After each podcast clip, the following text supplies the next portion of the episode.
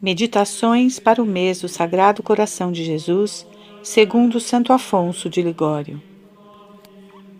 Primeiro dia: Fins da devoção ao Sagrado Coração. A principal, ou antes, a única devoção do cristão, deve ser amar a Jesus Cristo. Se as almas não fazem grande progresso na prática das virtudes e continuam a cair nos mesmos defeitos, e não raro em faltas graves, é porque poucos se aplicam a adquirir o amor a Jesus Cristo, esta cadeia de ouro que une as almas a Deus. Só para conquistar nossos corações é que o Verbo eterno veio a este mundo. Outro não é seu desejo. Por isso ele disse: Eu vim trazer fogo sobre a terra, e que desejo senão que acenda? São Lucas 12, 49. Deus Padre quer que amemos a Jesus Cristo. Ele o enviou à Terra a fim de ganhar nosso amor, mostrando-nos quanto nos ama, e declara que nos ama à proporção do amor que temos a Jesus Cristo. São João 16, 27. Ele não nos dá as suas graças senão quando lhe as pedimos em nome do seu Divino Filho. Tudo o que pedirdes ao meu Pai em meu nome, ele vos concederá. Enfim, ele não admite a felicidade eterna senão aquele cuja vida é conforme a de Jesus Cristo. Jamais, porém, adquiriremos esta conformidade e nem sequer a desejaremos se não nos aplicarmos a considerar o amor que nos tem nosso amável Salvador.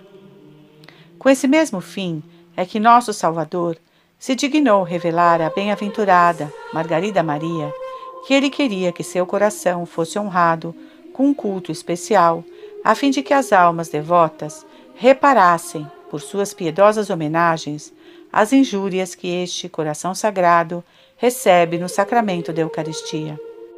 Um dia em que ela estava em oração diante do santo altar, Jesus Cristo lhe fez ver seu coração num trono de chamas, cercado de espinhos e encimado por uma cruz. Eis aqui, diz ele, o coração que tanto amou os homens, nada poupou, até se esgotar e consumir, para lhes testemunhar seu amor. E em reconhecimento, não recebo da maior parte, senão ingratidões, pelas suas irreverências, sacrilégios, friezas e desprezos com que me tratam neste sacramento de amor. Mas o que ainda mais sinto é serem corações a mim consagrados que assim praticam. Ele ordenou-lhe, depois que se empregasse com todas as forças, fazer celebrar uma festa particular em honra de seu divino coração, e isto para três fins. O primeiro, para que os fiéis lhe deem ações de graças pelo grande dom que lhes fez da adorável Eucaristia. O segundo, para que as almas fervorosas reparem com suas afetuosas devoções as irreverências e os desprezos que ele recebeu e recebe nesse sacramento da parte dos pecadores. O terceiro, enfim, para que lhe ofereçam por este meio compensação pela honra e culto que os homens deixam de lhe dar em muitas igrejas. E ele promete derramar com abundância as riquezas de seu coração naqueles que lhe derem esta homenagem, não somente no dia da festa, mas ainda em todos os outros dias, quando forem visitá-lo no sacramento do altar. Assim, a devoção do coração de Jesus não é outra que um exercício de amor para com este amável Salvador. Prática. Esse exercício de amor constituirá minhas delícias cada vez que eu visitar o Santíssimo Sacramento. Então, rezarei com fervor particular a mais bela oração de Santo Afonso, na qual se acham também declarados os três fins da devoção ao Sagrado Coração e agora vou meditar cada uma das palavras desta preciosa oração. Afetos e súplicas. Senhor, meu Jesus Cristo, que por amor dos homens ficais noite e dia no sacramento do altar, onde cheio de misericórdia e bondade, estais, chamais e acolheis todos os que vos vêm visitar.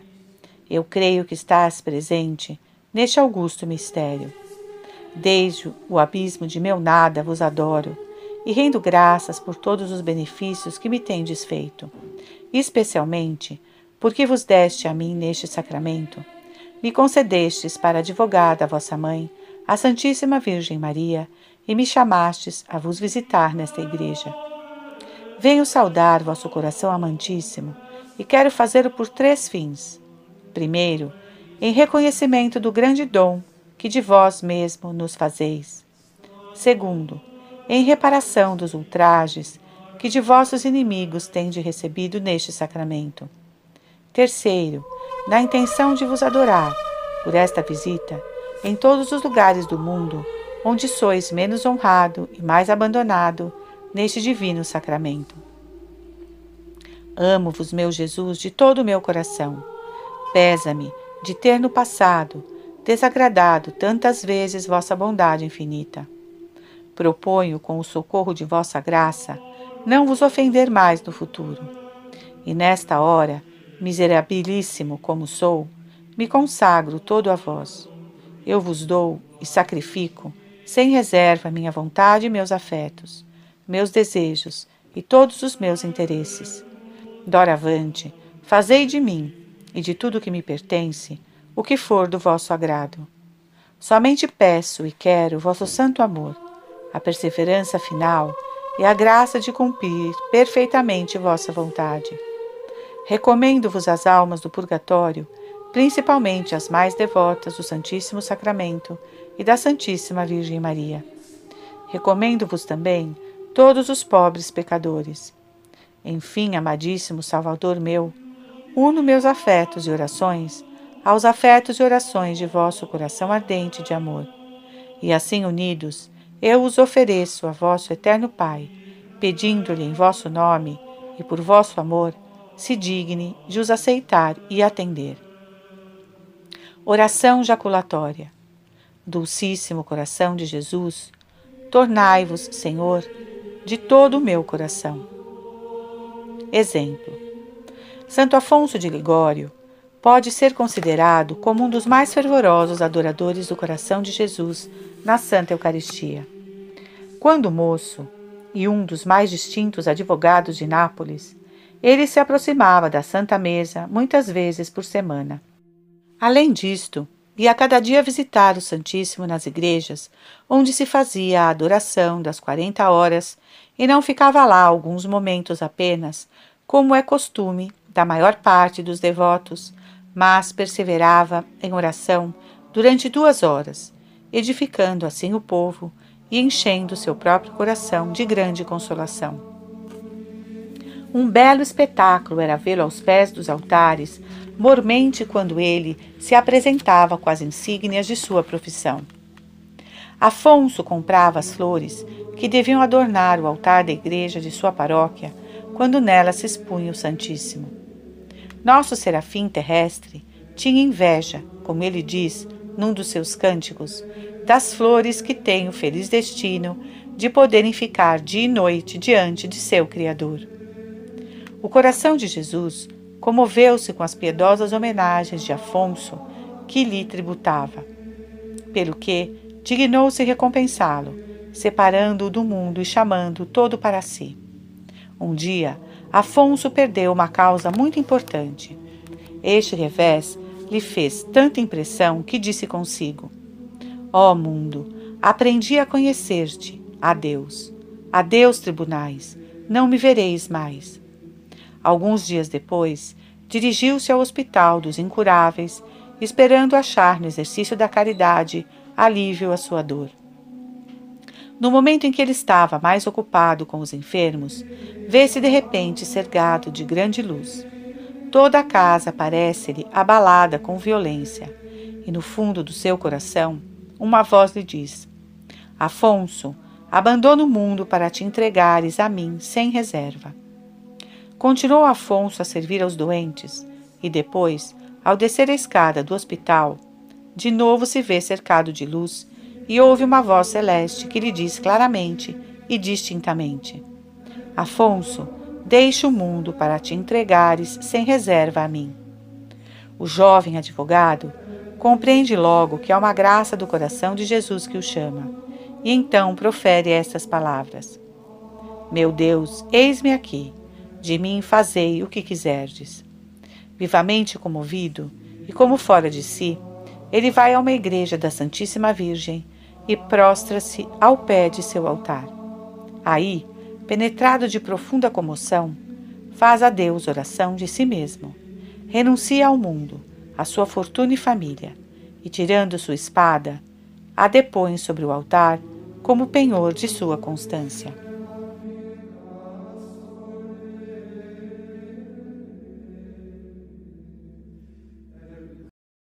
Meditações para o mês do Sagrado Coração de Jesus, segundo Santo Afonso de Ligório. Segundo dia. Objeto da devoção ao Sagrado Coração de Jesus. Para bem fazer conhecer o objeto desta devoção, cumpre-nos dizer que ele é duplo, espiritual e material. O objeto espiritual é o amor em que arde o coração de Jesus Cristo para com os homens, atenta à circunstância de ser o amor sempre atribuído ao coração como atestam muitas passagens da Escritura. Meu filho, dá-me o teu coração. Provérbios 23, 26. Meu coração e minha carne exultaram no Deus vivo. Salmo 83, 3. Ó Deus, sois o Deus de meu coração e minha herança para sempre. Salmo 72, 26. O amor divino foi difundido nos corações pelo Espírito Santo que nos foi dado. Romanos 5, 5. O objeto material ou sensível é o Sagrado Coração de Jesus, não tomado só, mas unido à santa humanidade e, por conseguinte, à divina pessoa do Verbo. Duas razões urgem conosco para honrarmos este coração material de Jesus. A primeira é que o coração é uma das primeiras fontes e um dos primeiros órgãos da vida do homem porque os fisiologistas dizem comumente que o coração, ao qual se referem todas as artérias e todas as veias, é a fonte e o princípio da circulação do sangue, e por conseguinte, não há dúvida que as outras partes do corpo recebem movimento dele. Se, pois, o coração é uma das primeiras fontes da vida humana, é de estranhar que lhe caiba especial função nos afetos do homem de feito, vê-se que a dor e o amor fazem muito mais impressão no coração do que em qualquer outro órgão. Pelo que concerne em particular ao amor, lê-se na vida de São Felipe Neri que nos ardores de seu amor para com Deus, o calor de seu coração se fazia sentir no seu peito, e que o Senhor separou miraculosamente as costelas do santo, a fim de dar a este coração abrasado mais espaço para mover-se. Santa Teresa refere que Deus enviou muitas vezes um anjo para lhe ferir o coração e que ela ficava depois tão inflamada no amor divino que entre ardores desfalecia. Mas há ainda outra razão que nos impele a honrar o coração de carne do Verbo manado. A Igreja julgou bem venerar diversos instrumentos da paixão de Jesus Cristo, como a lança, os cravos, a coroa, os espinhos, isto porque eles tocaram os membros do Salvador, que tiveram tormento particular na sua paixão. Não é, portanto, justo que honremos, com especial culto, o Sagrado Coração de Jesus Cristo, que teve tão grande parte nos seus afetos e nas imensas dores que padeceu, à vista dos tormentos que lhe eram preparados e da ingratidão que os homens iam opor a seu amor? O suor de sangue de Nosso Senhor no Jardim das Oliveiras não se pode explicar senão por um violento aperto do coração que parou o curso do sangue e o forçou a derramar-se fora. E este aperto do coração provinha certamente das penas interiores de temor, desgosto e tristeza que Jesus sofreu. Segundo a narração dos evangelistas, ele começou a experimentar o temor e desgosto a tristeza e a aflição. Prática. Vou colocar num lugar de honra na minha casa a imagem do Sagrado Coração de Jesus. Este coração divino será de agora em diante meu rei, meu sumo bem, o objeto de todos os meus afetos. Consagrar-lhe-ei minha pessoa, minha família e tudo que me pertence. afetos e súplicas. Meu Jesus, Redentor e Deus meu, já que para conhecer e honrar vosso coração sagrado, vós me haveis preferido a tantos outros que o não conhecem e não honram, justíssimo é que eu vos prefira ao mundo inteiro. Vós vos destes todo a mim. Justo é que eu me dê todo a vós e sejais o único objeto de meu amor. Sim, meu Jesus, eu vos amo sobre todas as coisas, e só a vós quero amar. Vós vos destes a mim sem reserva, a vós me dou sem reserva. Aceitai-me, eu vos rogo, e não desdenheis o amor de meu coração, ainda que ele tenha outrora amado as criaturas e até as tenha preferido a vós, soberano bem. Aceitai-me, conservai-me. Sem vosso socorro não posso fazer mais que trair-vos, pois que me escolhestes para vos amar. Fazei que eu vos seja fiel e reconhecido. Ó belas chamas que correis do coração de Jesus, abrasai-me e destruí meu coração, todos os afetos que não são para Jesus. Fazei que eu não viva mais senão para amar este amável Salvador, que quis dar a vida para ser amado de mim. Ó Maria, Mãe de Deus, vós sois não somente minha rainha, mas ainda minha mãe, já que vos dignastes, por vossa intercessão, unir-me ao coração de Jesus. Socorrei-me agora e não me abandoneis jamais, para que minha vida e minha morte sejam dignas de um discípulo deste coração divino. Oração jaculatória. Ó coração de Jesus, fazei que eu seja todo para vós, como sois todo para mim. Exemplo. Citemos algumas palavras da bem-aventurada Margarida Maria.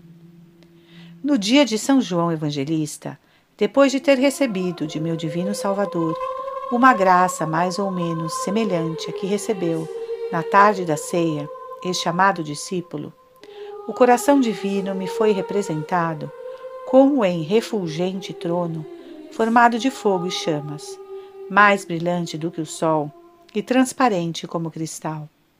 A chaga que recebeu na cruz aí aparecia visivelmente, e uma coroa de espinhos circundava esse sagrado coração que tinha uma cruz em cima.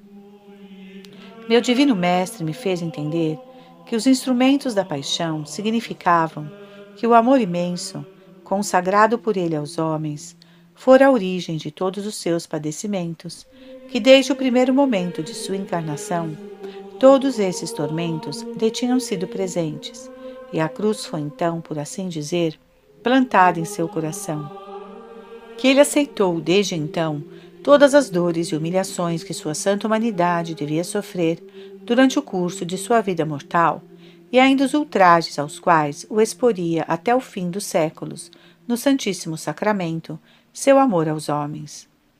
Ele me fez em seguida conhecer que o seu grande desejo de ser perfeitamente amado dos homens tinha-lhe feito formar o desígnio de lhes manifestar seu coração e de lhes dar nos últimos séculos este último esforço de seu amor, propondo-lhes um objeto e meio tão próprios para os obrigar a amá-lo e amá-lo solidamente, abrindo-lhes todos os tesouros de amor, misericórdia, graça, santificação e salvação que ele contém, a fim de que todos aqueles que quisessem lhe render e granjear toda a honra e amor que lhes fosse possível, fossem enriquecidos com profusão dos divinos tesouros de que ele é a fonte fecunda e inexaurível.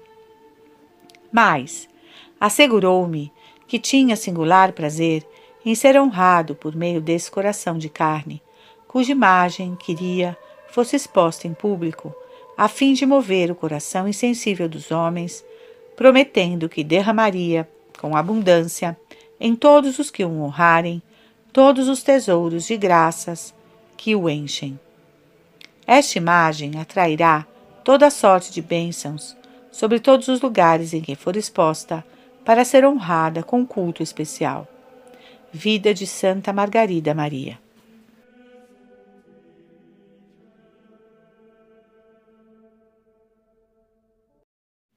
Meditações para o mês do Sagrado Coração de Jesus, segundo Santo Afonso de Ligório.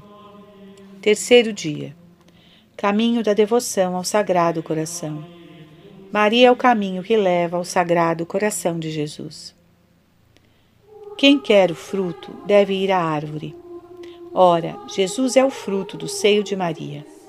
Para chegar ao coração de Jesus, ser-nos-á necessário ir a Maria. Ninguém pode vir a mim, dizia o Divino Salvador, se meu Pai não o traz. São João 6,44. A princípio, por sua graça, e também, parece ajuntar, se minha mãe não o atrai por suas orações. Com muita razão, essa doce rainha é chamada por São Bernardo a roubadora dos corações, porque ela arrebatou o coração de Jesus para o dar aos homens e toma continuamente os corações dos homens para os atrair ao coração de Jesus. Maria, com efeito, arrebatou o coração de seu Deus por suas sublimes virtudes, principalmente por sua fé, por sua humildade, por sua caridade. A ela é que se dirigia o esposo divino quando dizia à sua esposa: Feristes o meu coração por um dos vossos olhos e por um dos vossos cabelos. Cânticos 9, 4. Este olho da esposa designa a fé da Santíssima Virgem, que a tornou tão agradável ao coração do Filho de Deus. E este cabelo simboliza a humilde opinião que ela tinha de si, pois nada mais insignificante que um cabelo. Essa humildade de Maria atraiu o Verbo Divino do seio do Padre Eterno para o seu seio virginal. Mas, por sua ardente caridade principalmente, Maria apareceu tão bela aos olhos divinos que o Filho unigênito de Deus quis descer ao seu seio para se fazer homem, o que faz São Bernardino soltar dos lábios esta bela exclamação: Eis aqui então uma Virgem que, por seu amor, feriu e cativou o coração de Deus. Maria conduz para este coração divino os corações dos homens que seus atrativos maternais conquistam. O Senhor disse um dia a Santa Catarina de Sena: Eu criei Maria, esta filha muito amada, como um delicioso encanto, para tomar e atrair a mim os corações dos homens, e principalmente os dos pecadores. Este texto dos Provérbios, o coração de seu esposo confia nela, e não lhe faltarão despojos. Provérbios 31, 11. Pode-se aplicar a Maria. Porque Deus pôs o coração de Jesus nas mãos desta Virgem bendita, a fim de que se ocupe com esmero em o fazer amado dos homens. Ora, desta maneira, ele não poderia deixar de conquistar despojos, isto é, almas, porque Maria o enriquece com todas as que sua poderosa proteção arrebata ao inferno. Oh, Quantos pecadores obstinados são atraídos todos os dias a Deus por este imã dos corações, como a si mesma se nomeou a Virgem Santíssima, falando a Santa Brígida. Como o imã atrai o ferro, diz ela, assim o atrai os corações mais endurecidos para os reconciliar com Deus. Prática. Eu quero tornar-me servo fiel do coração de Jesus mas sabendo que isto não me é possível senão por meio de sua mãe. Quero dedicar-me resolutamente ao serviço de Maria, e a este fim dirijo-lhe neste momento, com o mais terno amor, a oração seguinte: Ó oh, doce soberana, que pelas maravilhas de vosso amor e benefícios avassalais os corações de todos aqueles que vos servem. Ah, cativai também meu miserável coração que tanto vos deseja amar. Que augusta mãe, por vossa beleza, conquistastes o coração de um Deus e do céu o atraístes ao vosso seio, e eu viveria sem vos amar? Não, certamente. Resolvido estou a não descansar até que tenha obtido um amor terno e constante para convosco, ó minha mãe, que me haveis tão ternamente amado, ainda quando vos era ingrato Ai, que seria de mim agora, ó Maria, se não me houvesseis amado e obtido tão grandes misericórdias do coração de vosso Filho? Pois me tendes amado tanto e favorecido, quando vós, eu, não amava, que não posso esperar de vossa bondade, agora que vos amo? Sim, eu vos amo, minha mãe, e quisera ter um coração capaz de vos amar por todos os desgraçados que não vos amam. Quisera ter uma língua capaz de vos louvar como mil línguas, para fazer conhecer a todo mundo vossa grandeza, vossa santidade, vossa misericórdia e o amor com que amais os que vos amam. Se eu tivesse riquezas, quisera empregá-las todas em vos honrar. Se tivesse súditos, quisera que todos fossem cheios de amor para convosco.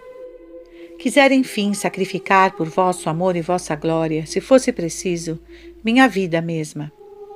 Eu vos amo então, a minha mãe, mas como meu amor é indigno de vós, ofereço-vos o amor que se acha no coração de Jesus, vosso Filho. Por vós, cheguemos nós a este coração sagrado, que por vós nos foi dado, e a quem sejam dados honra, amor e glória em todos os séculos dos séculos, assim seja. Oração jaculatória. Ó Virgem Puríssima, recomendai-me a vosso Divino Filho e serei salvo. Exemplo: o padre Champagnat, piedosíssimo fundador dos Irmãozinhos de Maria, deu durante toda a sua vida sinais da mais terna devoção ao Sagrado Coração de Jesus. Ele deplorava amargamente o esquecimento em que costumava ficar Jesus Cristo, sempre presente em nossos templos. Nada aflige tanto o Divino Coração, dizia ele, como nossa ingratidão a tal benefício e nossa indiferença para o visitar. Ah, se soubéssemos quão úteis são as visitas ao Santíssimo Sacramento, ficaríamos constantemente prostrados diante dos altares. Seus conselhos neste ponto eram eminentemente práticos. Um dia disse ele aos membros de sua comunidade: A Santa Missa, a comunhão, a visita ao Santíssimo Sacramento, a Divina Eucaristia, numa palavra, eis aqui a fonte da graça a primeira e mais necessária de todas as devoções, e que nos obtém mais bens e consolações. Oh, quanto lastimo aqueles que não compreendem esta verdade! Se ele tinha necessidade de alguma graça, quer para si, quer para seus religiosos, ao coração de Jesus no Santíssimo Sacramento, é que ele pedia. Ouvindo falar de um irmão que padecia grandes tribulações, Ó oh, bom irmão, exclamou ele, eu não subo ao altar sem recomendar-vos aos santos corações de Jesus e Maria. Quando achava uma alma dominada por maus hábitos, aconselhava-lhe que rezasse as ladainhas do Sagrado Coração e ajuntasse após cada invocação: Eu me consagro a vós. O padre Champagnat não separava nunca, na sua devoção, Jesus e Maria sua divisa era tudo para Jesus por Maria e tudo para Maria por Jesus. Oh, quanto a virtude é fácil! exclamava ele. Quão pouco custam os sacrifícios que ela exige quando se ama a Jesus. Aquele que tem grande devoção a Maria terá certamente grande amor a Jesus. Maria não retém nada para si. Quando nos consagramos a ela, Maria não nos recebe senão para nos dar a Jesus senão para nos encher de Jesus. Poucos dias antes de sua morte, fez seu testamento espiritual, sublime expressão de piedade para com Jesus e Maria e de zelo para com seus caros discípulos. Eis aqui as palavras que o terminam.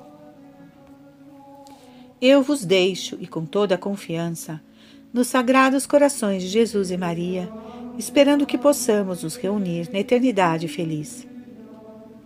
Champagnat não cessava de pedir ao coração de Jesus o grande tesouro da humildade.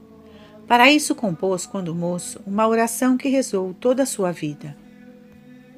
Divino coração de Jesus, que por vossa profunda humildade combatestes e vencestes o orgulho humano, a vós principalmente é que dirijo minhas orações.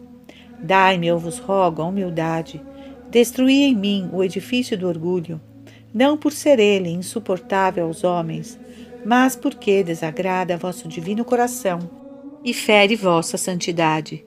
Santíssima Virgem, minha boa mãe, por mim, vosso indigno servo, rogai ao coração adorável de Jesus a graça de me conhecer, de me combater, de me vencer e de destruir meu amor próprio e meu orgulho. Aos vossos pés, tomo a resolução de lhe fazer guerra sem tréguas.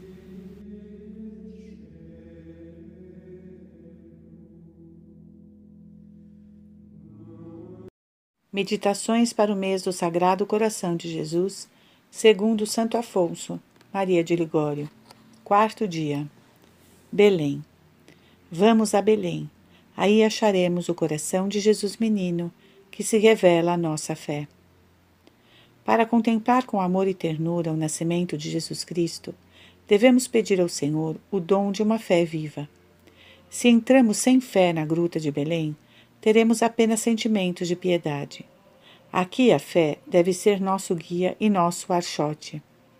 Com ela veremos e admiraremos, esperaremos e seremos cumulados de bens. Amaremos e nosso coração dilatar-se-á. A fé nos conduzirá à confiança, a confiança ao amor, e o amor nos introduzirá no coração de Jesus. Todo mistério exige nossa fé, mas principalmente o mistério da encarnação. Porque, admitido este, todos os outros tornam-se críveis pela palavra mesma do Verbo encarnado. Entremos na gruta, mas entremos esclarecidos pela viva luz da fé. Sem ela, que veríamos? um nascimento em tudo ordinário. Mas, com a fé, veremos que este menino novo, que Deus devia criar, Jeremias 31, 32, tendo um coração novo, delícias do paraíso, objeto dos afetos e complacências do Pai Celeste. O homem privado da fé não veria no presépio senão um menino como qualquer outro. O cristão vê ali o Verbo feito carne tendo um coração de carne como o nosso, mas animado pelo amor eterno que o fez descer sobre a terra para atrair o homem para Deus, vê ali o Filho único de Deus, igual a seu Pai, eterno como seu Pai, onipotente como seu Pai, imenso, sábio, feliz, soberano, Senhor do céu e da terra, dos anjos e dos homens, mas que, para dar seu coração ao homem e para o resgatar, abateu-se até tomar a forma de servo, revestindo-se de carne humana. Ah, se a fé não nos desse certeza disto, quem creria em tal prodígio? Sem o olho da fé, não veríamos neste berço de palha senão um menino estranho, que nada tem de comum conosco. Mas, tendo a fé por guia, veremos nele um irmão muito amado. Ó homem, considera este prodígio exclama Santo Agostinho. Eis que teu Deus tornou-se teu irmão. Ele se fez filho de Adão, como tu. Não dedignou-se de tomar olhos, mãos, pés, enfim, um coração de carne, semelhantes aos teus. Ó excesso de amor divino!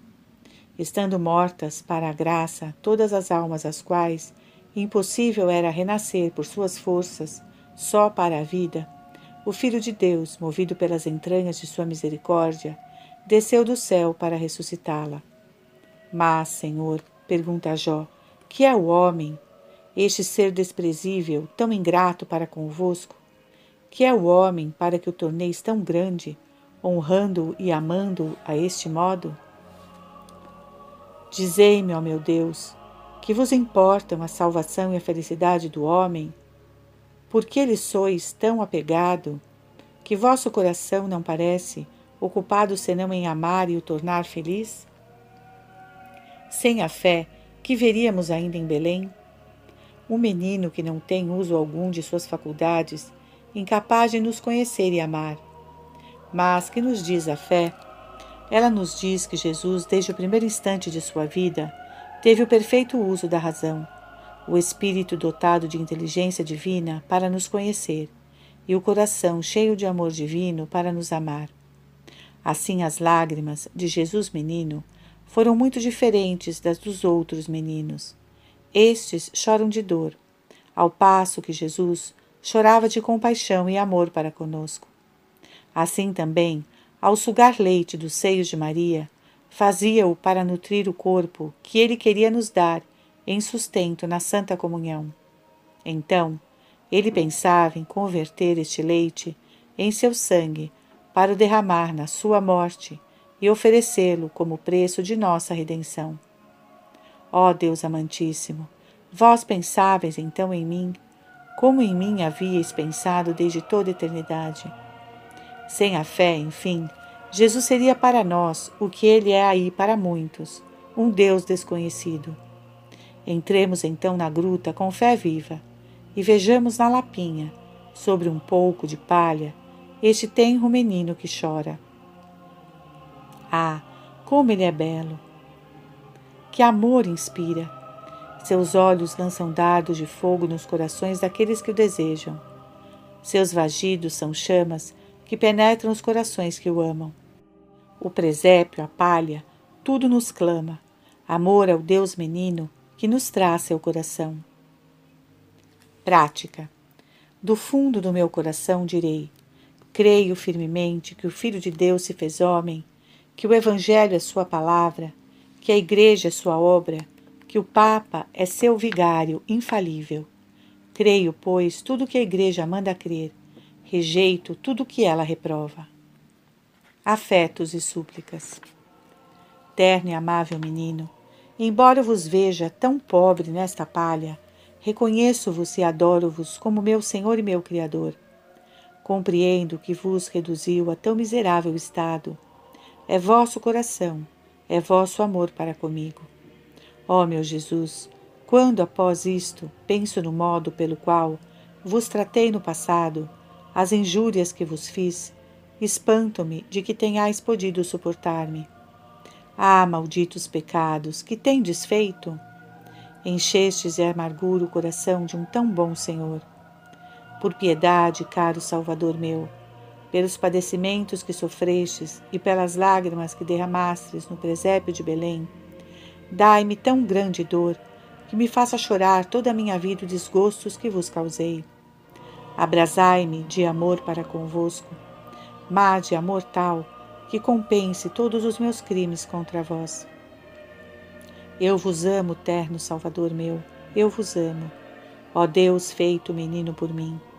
Eu vos amo, meu amor, minha vida, meu tudo.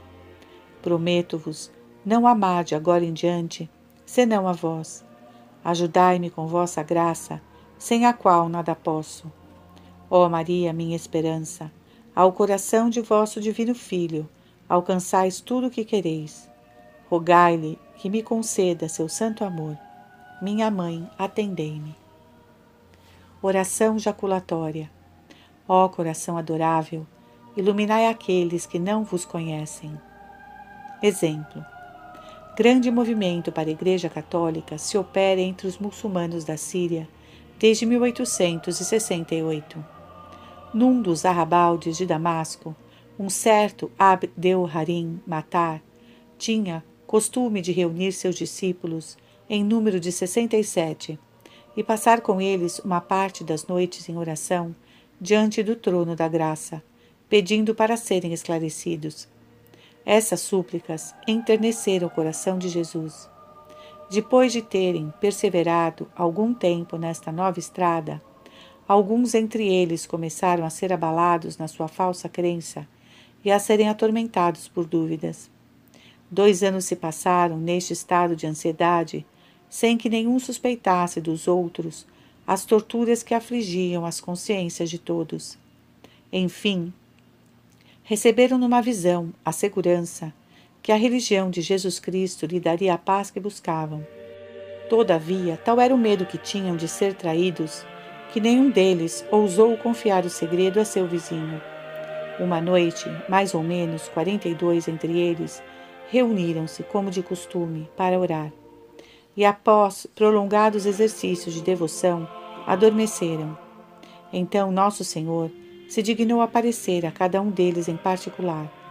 Todos acordaram ao mesmo tempo, espantados e agitados, e um deles, animando-se, contou aos outros a visão que tivera. Um por um, foi dizendo então: Eu também vi. Tão consolados e confortados foram por Cristo, que, determinados a seguir sua lei, ansiavam, cheios de imensa alegria, sair logo pelas ruas proclamando a divindade de Jesus. Foi necessário recordar-lhes que, com isto, só conseguiriam exacerbar o ânimo dos judeus, os quais os matariam, ficando por isso a cidade privada de toda esperança de converter-se a exemplo deles. Precisavam estes novos cristãos de um diretor para suster seus passos vacilantes no novo caminho em que tinham entrado, e rogavam a Deus para que, na sua misericórdia, se dignasse lhes enviar quem lhes satisfizesse os desejos.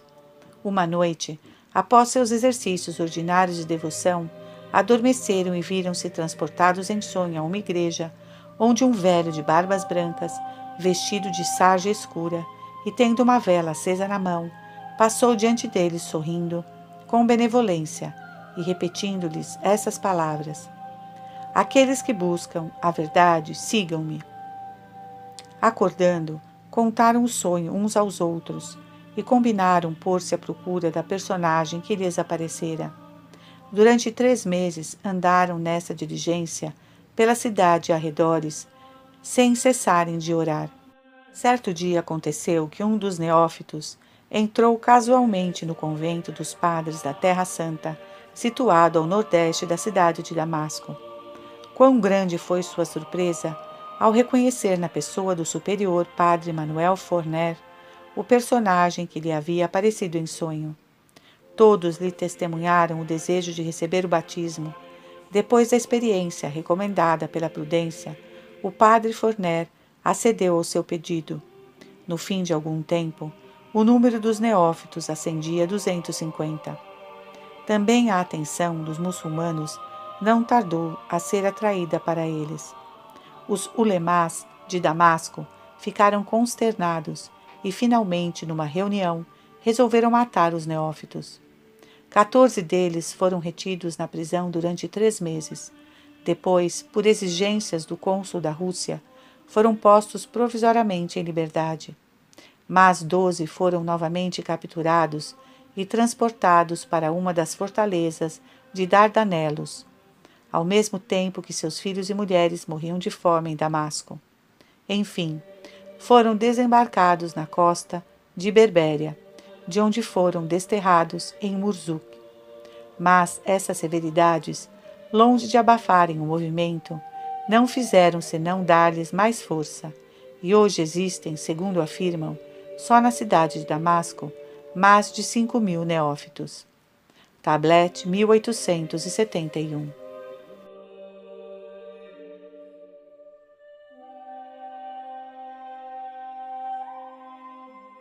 Meditações para o mês do Sagrado Coração de Jesus, segundo Santo Afonso Maria de Ligório.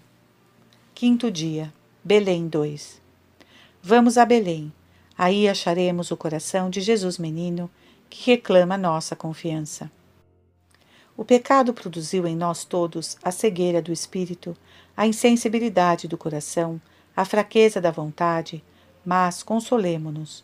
Eis que está na gruta de Belém um coração que vem curar a cegueira do nosso espírito por sua luz, a insensibilidade do nosso coração por seus atrativos, a fraqueza de nossa vontade por sua força. E qual é este coração? É o coração mais terno, mais compassivo, mais misericordioso que se pode achar. É o coração de Jesus. Antes da vinda de Jesus Cristo, o mundo estava cheio de trevas, porque estava cheio de pecados. Toda a carne, diz o Espírito Santo, tinha corrompido seu caminho. Gênesis 6, 12. Todos os homens tinham violado e corrompido a lei da razão, viviam como brutos e não pensavam senão em gozar dos bens e prazeres terrestres, não cuidando de modo algum dos bens eternos. Mas, graças à divina misericórdia, eis que uma luz brilhante aparece para esclarecer aqueles que habitam na região tenebrosa da morte. Lucas 2:32. Esta luz é Jesus, que é chamado a luz das nações. Ele é a luz que brilha nas trevas e ilumina todo homem que vem a este mundo.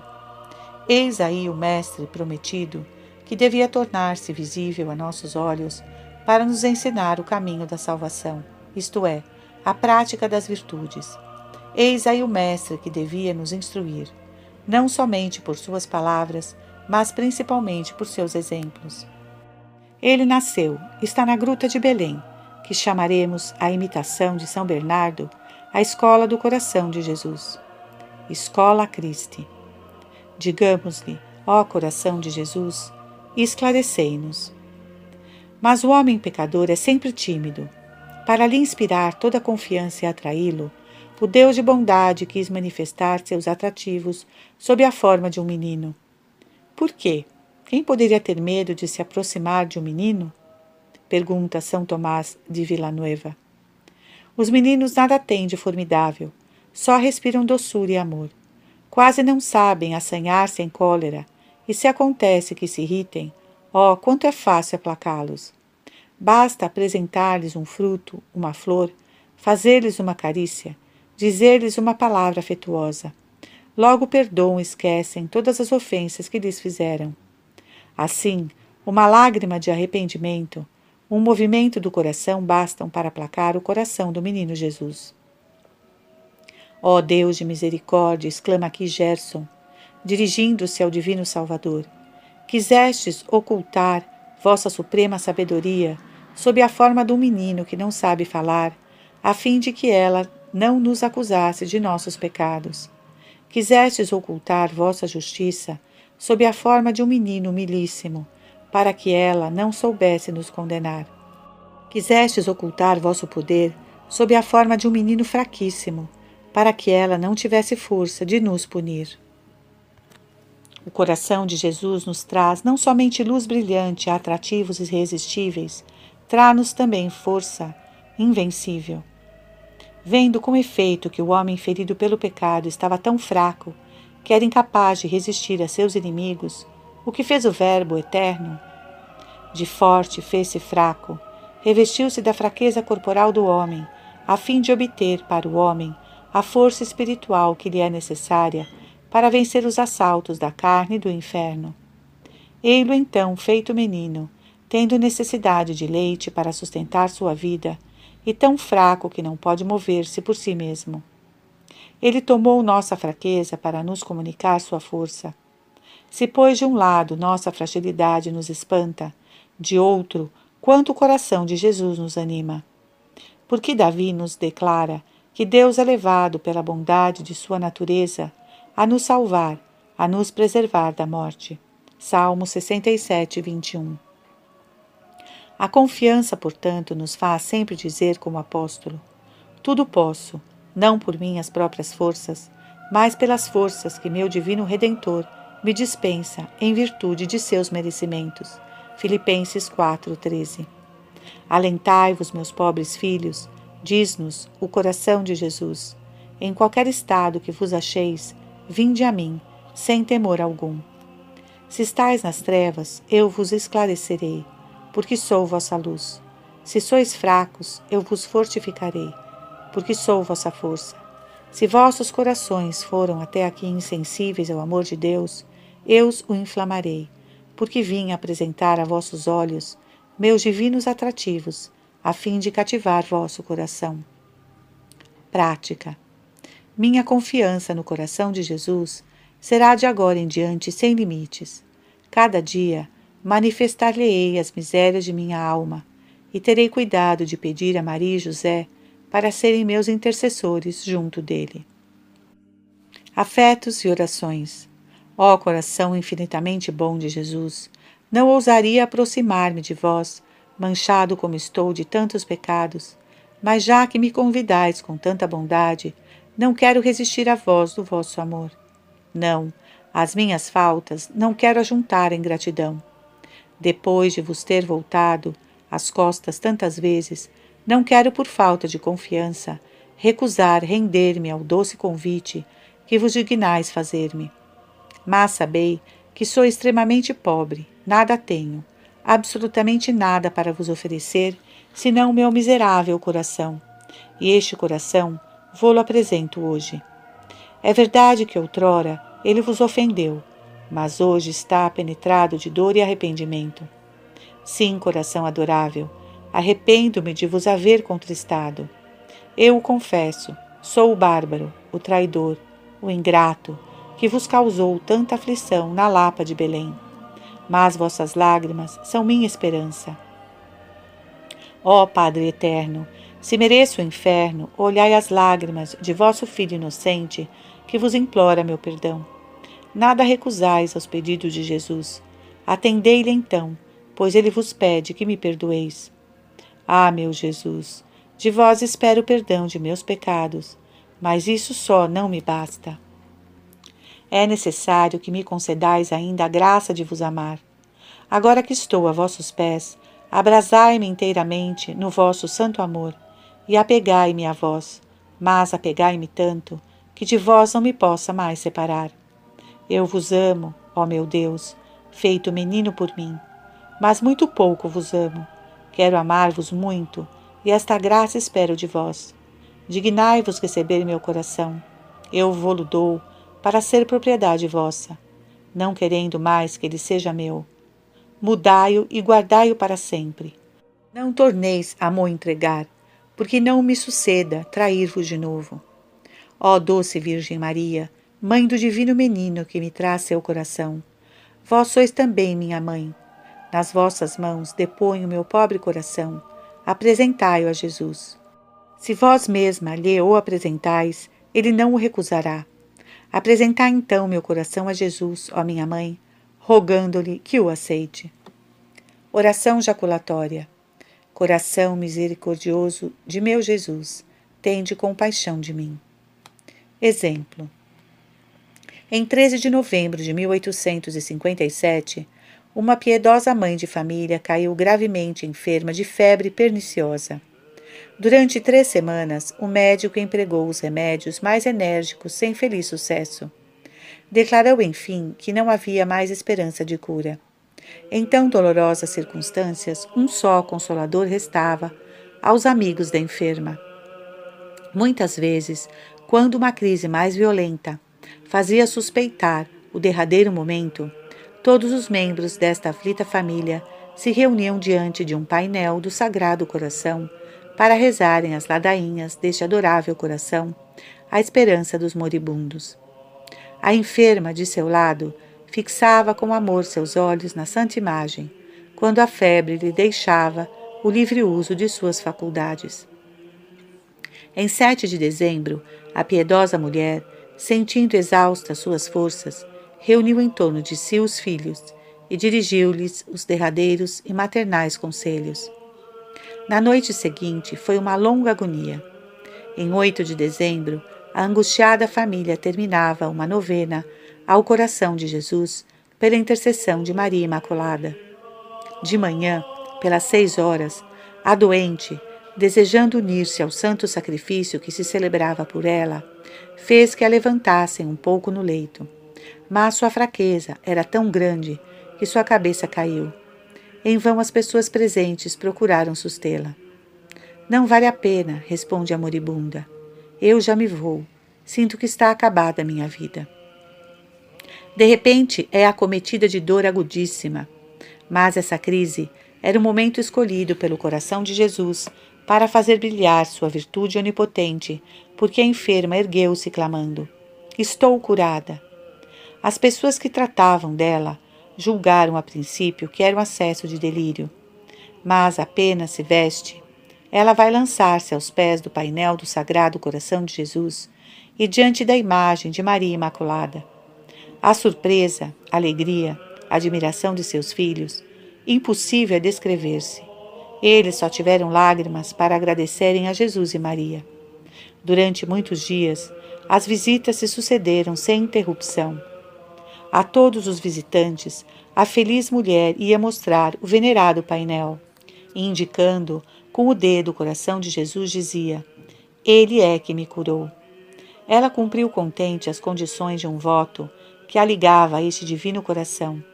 Este voto, bem conhecido pelas curas sem número que obtém, consiste em prometer comungar durante um tempo determinado na primeira sexta-feira de cada mês. Messager do Cur de Jesus.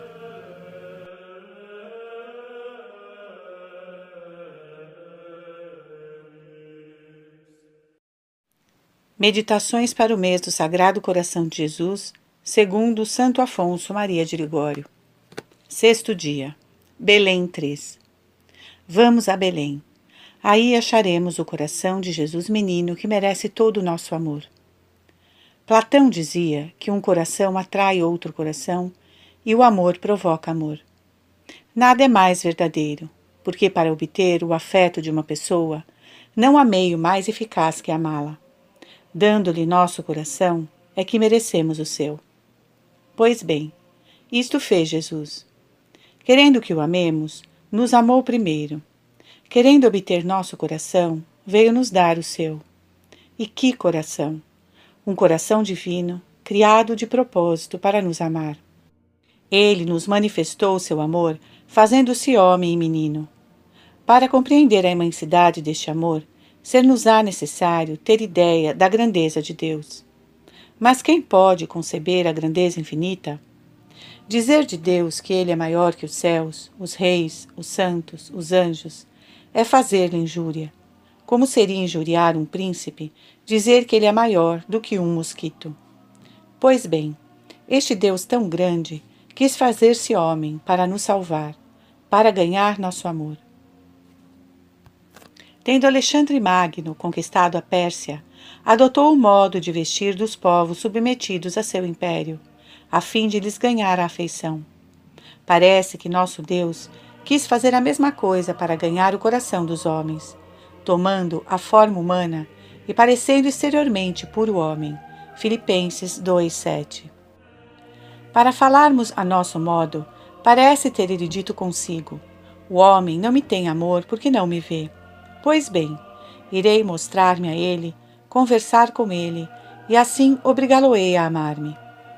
Uma vez, ao cantar-se na terceira missa do Natal o Evangelho de São João, in princípio erat verbum, etc., São Pedro de Alcântara, que presente estava, se pôs a contemplar este inefável mistério, e tanto se inflamou de amor seu coração, que, arrebatado em êxtase, foi transportado através dos ares por uma longa distância até junto do Santíssimo Sacramento.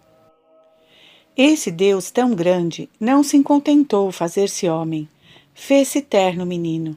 E para quê? Para melhor se insinuar em nossos corações, diz São Pedro Crisólogo, porque neste estado ele nos parece mais meigo e amável. Ele podia ter aparecido na terra em estado de homem perfeito, como Adão. Mas não. O Filho de Deus quis mostrar-se sobre a terra sob a forma de um gracioso menino a fim de ganhar mais depressa e fortemente nosso coração. Os meninos, só pelo serem, desafiam o amor, inspiram sentimentos de afeição a quem quer que os olhe.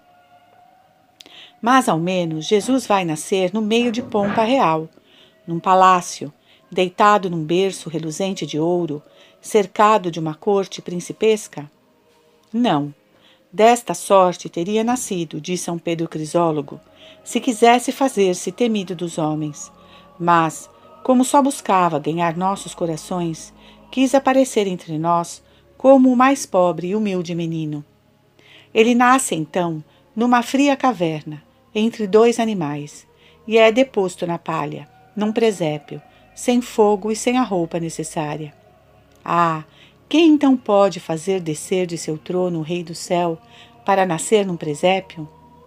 é o amor que ele tem aos homens. Quem o atraiu da direita do Padre Eterno a uma manjedoura? Quem de seu reino elevado sobre os astros reduziu-o a ser deitado sobre a palha? Quem do meio dos anjos enviou-o a residir no meio dos animais? É o amor. Ele abrasa os serafins e ei-lo aqui a tremer de frio. Ele sustenta o universo e ei-lo carregado nos braços de outros. Ele nutre tudo o que existe e tem necessidade de um pouco de leite para sustentar-se. Ele é a felicidade dos santos e chora, geme. Quem então o reduziu a tal miséria? Ah, é o amor, é seu coração. Amai então almas cristãs, exclama São Bernardo. Amai este menino que é tão amável. Sim, este Deus foi e será sempre digno de todo louvor e respeito por sua grandeza, como diz o santo rei Davi. Magnus Dominus est, lautabilis nimis. Salmo 144, 3.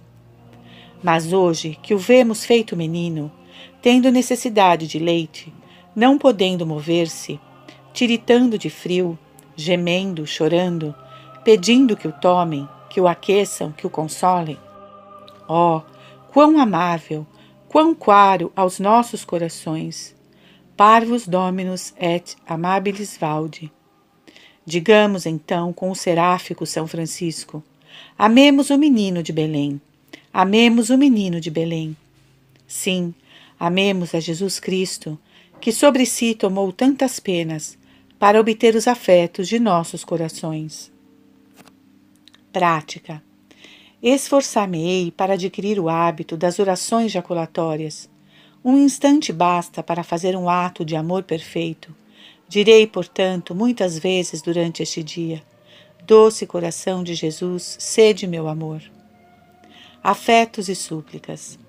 Ó divino coração de meu Jesus, coração cheio de amor para com os homens, coração criado de propósito para amar os homens, como é possível que eles vos desprezem assim? Ai, eu tenho sido um desses ingratos, pois tenho vivido tantos anos sem vos amar. Perdoai-me, Jesus meu, perdoai-me esta grande falta de não vos ter amado. A vós que sois tão amável e me haveis amado tanto, e tanto haveis feito para me obrigar a vos amar. Mereceria ser condenado a não poder mais vos amar por teres desprezado por tão longo tempo vosso amor. Mas eu vos conjuro, ó meu Jesus, envia-me todos os castigos que quiserdes, exceto este. Concedei-me a graça de vos amar, e depois fazei de mim o que vos agradar. Mas como posso temer tal castigo, se continuais a me intimar a doce preceito de vos amar? Amarás, dizei vós, o Senhor teu Deus de todo o teu coração. Ah, meu único desejo é amar-vos de toda a minha alma. Ó coração abrasado de meu Jesus, acendei no meu coração a feliz chama que trouxestes do céu para abrasar a terra. Destruí todas as afeições impuras que em mim existem e me impedem ser todo para vós.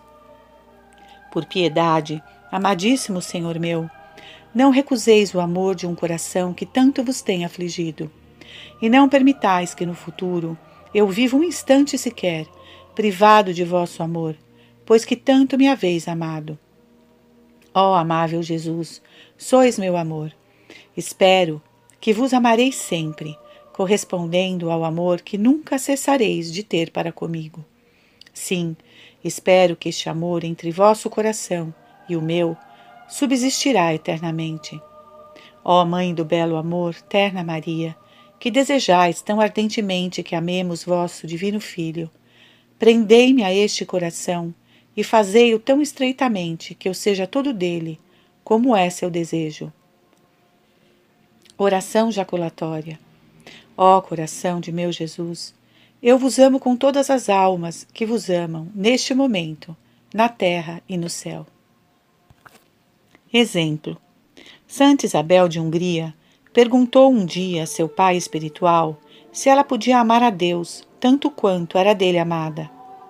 Sim, respondeu-lhe este, podeis amá-lo assim, mas não com vosso próprio coração. Este é muito pequeno. E como poderei então amá-lo se o não amo com meu coração? replicou a santa. Podeis amá-lo, tornou o religioso, com o mesmo coração que ele vos ama, com seu coração. E como este coração é infinito em amor, vós o amareis tanto como ele vos ama, e ama sua divina pessoa. Bom seria, de Santa Isabel, se fosse verdade que o coração de Jesus fosse meu pelos laços de um amor recíproco, e seu divino amor com o Espírito Santo fosse verdadeiramente minha possessão quando amo a Deus, mas o meio de me persuadir de tal grande felicidade. Antes crera que essa árvore plantada do lado de lá do ribeiro, porque eles se entretinham então à margem de um regato, passe para o lado de cá, do que crer que Deus queira fazer essa troca admirável de me dar seu coração pelo meu. Ó oh, milagre da bondade divina! Apenas ela pronunciou estas palavras, a árvore, com todas as suas raízes, foi por mão invisível arrancada, transportada e depois transplantada do lado em que estava esta santa princesa, para lhe dar prova sensível e manifesta dessa grande verdade. Que movimentos de amor se apoderaram então do seu coração? Ela ficou como em êxtase, sem palavra, e razão havia para se temer que morresse de alegria e de reconhecimento. O padre d'Argentan.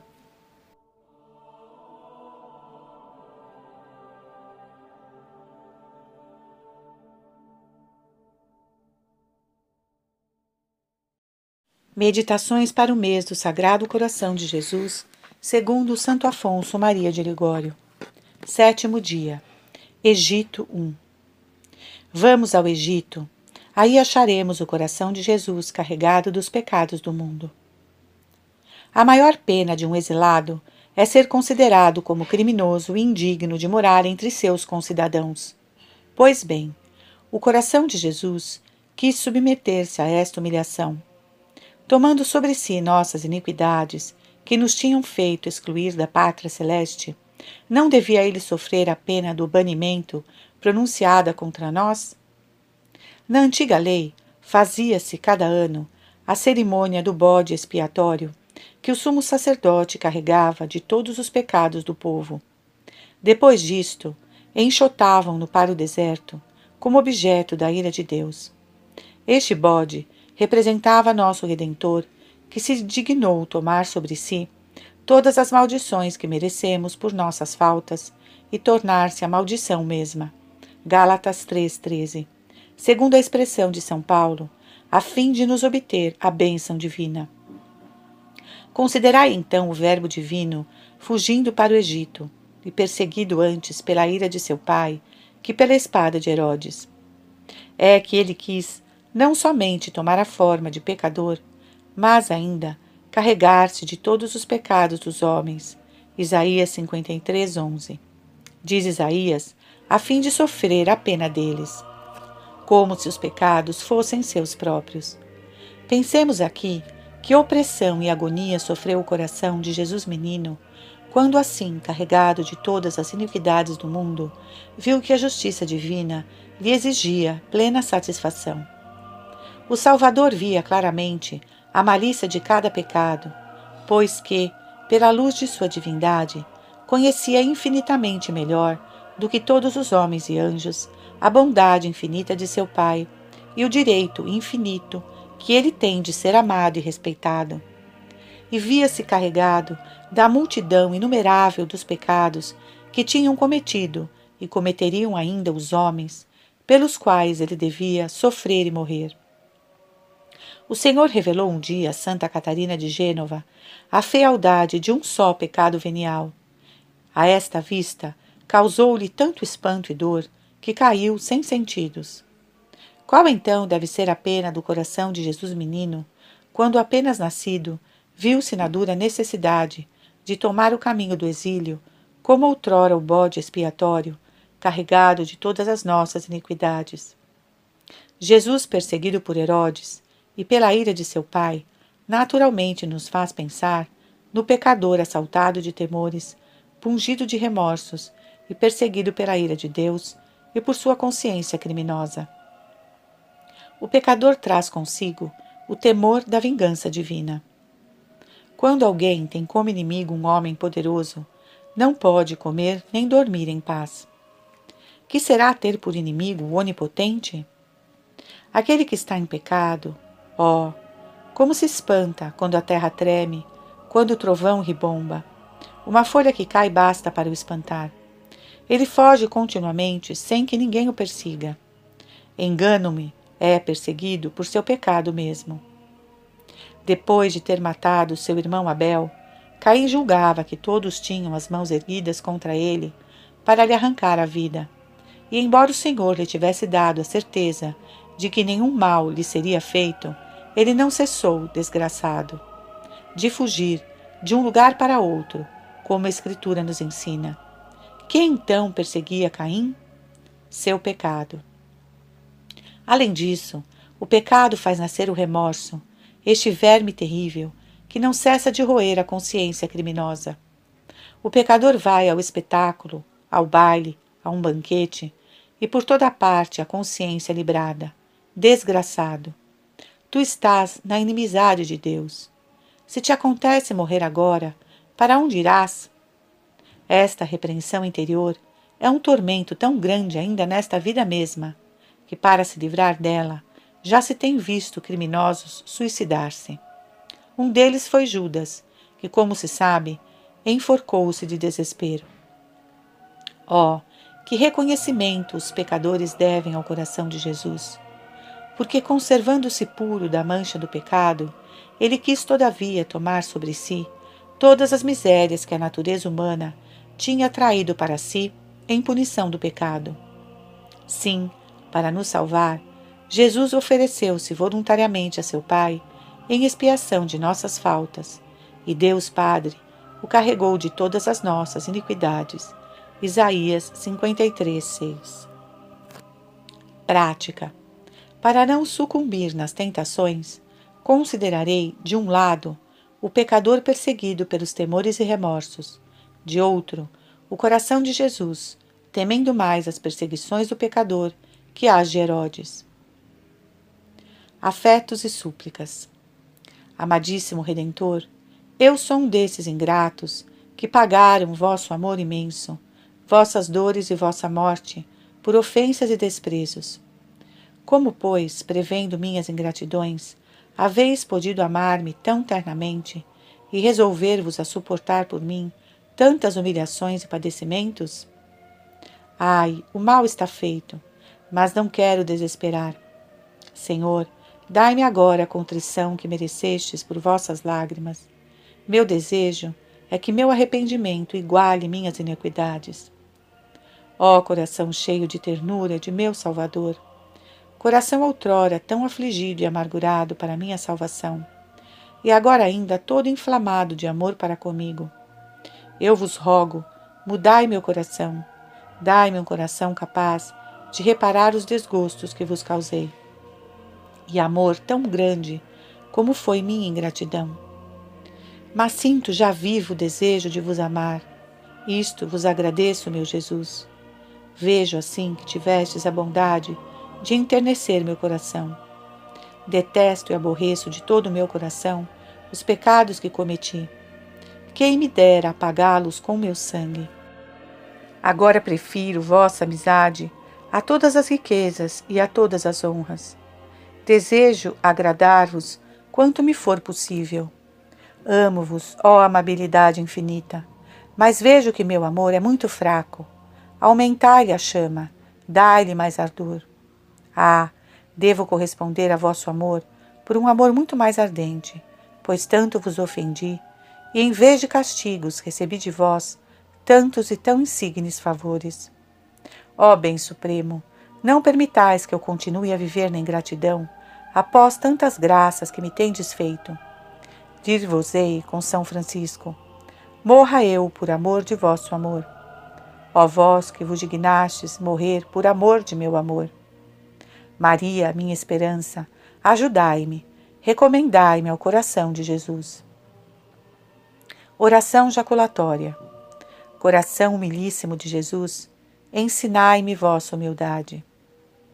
Exemplo: o bem-aventurado Geraldo Magela grande taumaturgo do século XVIII e digno discípulo de Santo Afonso de Ligório, cuja sociedade pertencia na qualidade de irmão leigo, tinha recebido do misericordioso coração de Jesus o dom de converter os maiores pecadores. Nota: Geraldo Magela foi canonizado pelo Papa Pio X no dia 11 de dezembro de 1904. Pode-se dizer que ele tinha maior conhecimento da consciência dos outros que da sua própria. Este irmão encontrou certo dia um pecador recidivo a quem o respeito humano encadeava ao inferno e que não pensava, de modo nenhum, em mudar de vida. Geraldo conduziu a seu quarto e aí, descobrindo-lhe a negrura de sua consciência diante de um crucifixo, disse-lhe: Que? Tens ânimo de ofender teu Deus deste modo? Depois, mostrando-lhe a imagem do Salvador pregado na cruz. Quem fez essas chagas? Ajunta ele, senão tu por teus pecados? E quem, senão tu, lhe tirou o sangue das veias? Neste instante, viu-se o sangue correr das chagas das mãos, dos pés e do coração de Jesus. O miserável, compungido, foi logo lançar-se aos pés do padre Petrella, referindo-lhe o fato com todos os sinais do mais vivo arrependimento e permitindo-lhe que o tornasse público. O amor terno imenso que Geraldo consagrava a Jesus na Eucaristia fez-lhe tomar as mais rudes penitências em expiação dos sacrilégios. Ele usava continuamente o dom de ler os corações para ajudar as almas a declararem os pecados que mal entendia a vergonha fazia ocultar ao confessor.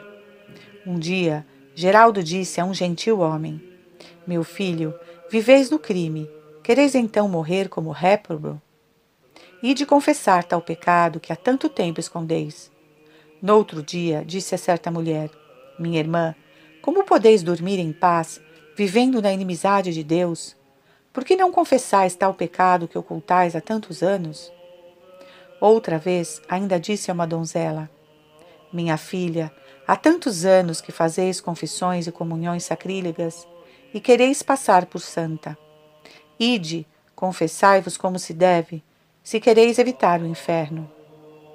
Nos dias de confissão e comunhão, Geraldo circulava continuamente na igreja para desviar do sacrilégio aqueles que se achavam em estado de pecado mortal. Os padres diziam que este irmão convertia tantas almas como dez missionários. Ele se oferecia sem cessar a Deus como vítima pelos pecados do mundo. Quando Magela viu que seu fim se aproximava, pediu como graça ao Senhor padecer as penas que Jesus agonizante sofreu na cruz, em seu corpo e no seu coração. Deus concedeu-lhe o que pedia. Pelo que ouviam-no gemer e clamar: Sofro martírio. Rogai por mim, dizia ele a um padre que viera visitá-lo. Rogai por mim, porque sofro muito. Eu estou nas chagas de Jesus Cristo e elas em mim. Sinto todas as penas interiores e exteriores que Jesus Cristo sofreu na sua paixão. Esse santo redentorista morreu em 1753, na idade de 29 anos.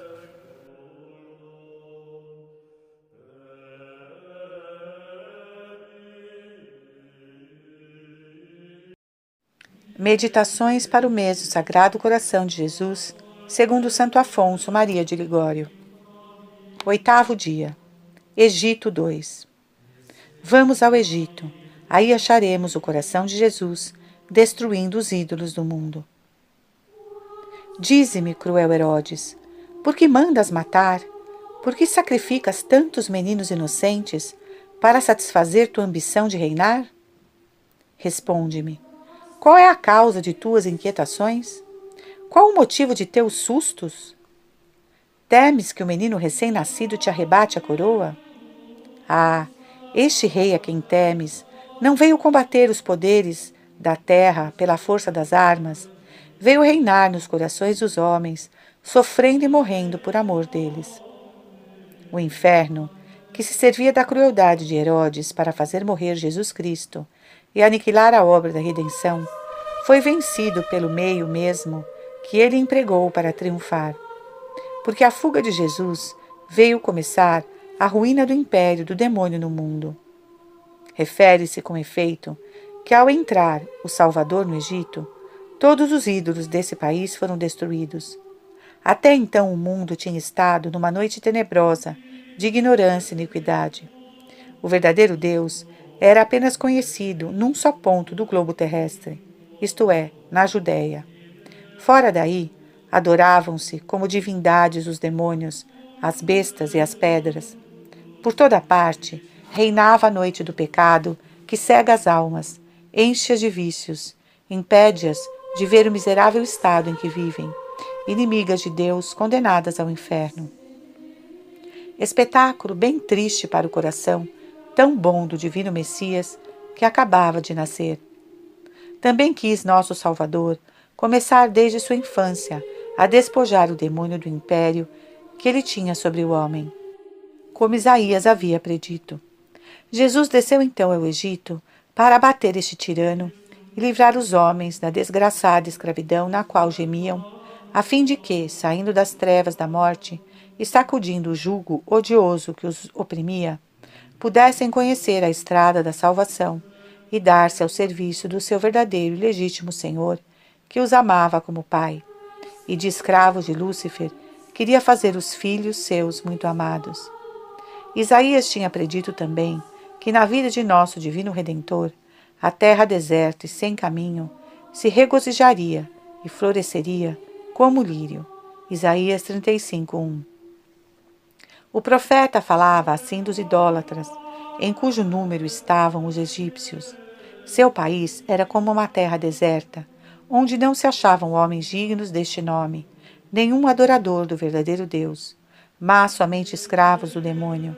Era uma terra deserta e sem caminho pois que estes desgraçados ignoravam o caminho ao céu. Oh, como o Egito, esta terra desgraçada, deveu regozijar-se, sentindo vir a si o coração de seu Deus, que se compadecia de sua miséria e queria socorrê-la antes de todas as outras nações. Um dia, ela se verá coberta de servos do verdadeiro Deus, tornados pela graça fortes contra todos os inimigos da salvação. Ela florescerá como lírio, pela pureza dos costumes e bom odor das virtudes. Ditoso país, por ter recebido em recompensa de sua hospitalidade as primeiras graças do coração de Jesus. Quanto a nós, que temos a felicidade de ter nascido depois da redenção e no seio da verdadeira religião, não cessemos de pedir a graça de amarmos Jesus com todo o nosso coração pois que todos os ídolos das afeições terrenas desaparecem da alma quando o amor de Jesus entra nela. O amor divino nos despoja de tudo. Um grande servo de Deus dizia: O amor para com Deus é um amável roubador que nos despoja de todas as coisas terrenas. Outro amigo de Deus tinha distribuído aos pobres tudo o que possuía. Perguntaram-lhe um dia quem o havia reduzido a tão grande desapego e pobreza. Tirando logo do seu alforge o livro aos Evangelhos, disse: Eis aqui aquele que me tirou tudo. Numa palavra, Jesus Cristo, sendo o primeiro a nos dar o seu coração, quer com razão possuir sozinho o nosso. Ele não consente rival. Santo Agostinho refere que o Senado romano recusou a adoração a Jesus Cristo sob pretexto de que ele era um Deus soberbo, que quer ser honrado só, sem sofrer que um ídolo seja honrado com ele. De feito, como Jesus é nosso único Senhor, e com toda a justiça, que pretende ser o único objeto de nossas adorações e do nosso mais puro amor. O ídolo que uma alma devota do Sagrado Coração deve antes de tudo abater é o amor próprio, que se insinua por toda parte, até nas coisas mais santas, representando-nos sem cessar nossa própria glória ou nossa própria satisfação. Este detestável inimigo nos faz perder o merecimento das nossas mais belas obras. Necessário nos é, portanto, combatê-lo sem cessar, contrariando nossos gostos e inclinações, por exemplo, privando-nos de tal divertimento, por mais que ele nos agrade, prestando serviço a tal pessoa, precisamente porque ela nos parece desagradável, tomando tal meio de nos corrigir, indicado pelo confessor, isto porque nos repugna o emprego deste meio. Prática. Não cessarei em todas as minhas orações de pedir ao coração de Jesus o grande dom do amor divino. Quando possuir este tesouro, Verei minha alma despir-se pouco a pouco de seus defeitos e enriquecer-se com as mais belas virtudes. Afetos e súplicas. Amadíssimo Redentor meu, quem me dera possuir os corações de todos os homens e com todos eles vos amar quanto mereceis. Porque, ó Deus de amor, tão poucos há que vos amam nesta terra, na qual derramastes todo o vosso sangue por amor dos homens? Eu vim ao mundo, dizei vós, para acender nos corações o fogo de meu amor, e só desejo vê-lo aceso. Lucas 12, 49. Eu vos peço, pois, que abraseis no vosso amor o meu coração e o de todos os que estão sobre a terra. Ó Deus, todo bondade, todo amor, ó amabilidade suprema, ó amor infinito, fazei-nos conhecer, fazei-vos amar de todos os homens. É verdade que no passado, mais do que todos os outros, eu fiz pouco caso do vosso amor. Mas hoje, esclarecido por vossa luz, e ferido por tantos dardos de amor que me haveis lançado de vosso coração ardente de ternura, não quero mais vos pagar com ingratidão, como fiz outrora.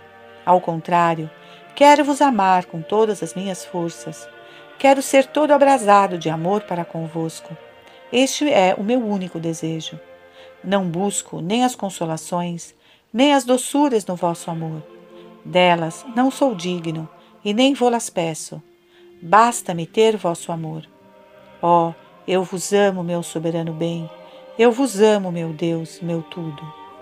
Ó oh Maria, minha esperança, rogai por mim e atraí-me ao amor do coração de Jesus. Oração jaculatória. Coração de Jesus, recebei-me no número de vossos mais devotos servos. Exemplo: Matilde de Nedonshell cognominada o Anjo de Jesus, merece que seu nome seja conhecido de todos os amigos do coração de Jesus. Menina, ela empenhou-se com a Santíssima Virgem para que a preparasse para a primeira comunhão. Jesus esperava desta bendita hora para manifestar-se inteiramente a esta delicada alma. A primeira comunhão de Matilde uniu para sempre seu coração ao coração do meigo Senhor cujos atrativos ela descobriu logo no sacramento do amor. Nada mais celeste do que sua conversação. Fora de Jesus, não conhecia nada, ou antes nada queria conhecer, pois resumia tudo em Jesus. As pessoas encarregadas de sua educação não ignoravam os atrativos de seu coração. Quando queriam exercitá-la em produções literárias, davam-lhe por assunto Jesus e seu amor. Então sua pena corria para contar as maravilhas de seu amado. Ela escrevia como um anjo, dizia-se. O amor de Jesus na Eucaristia consumia Matilde.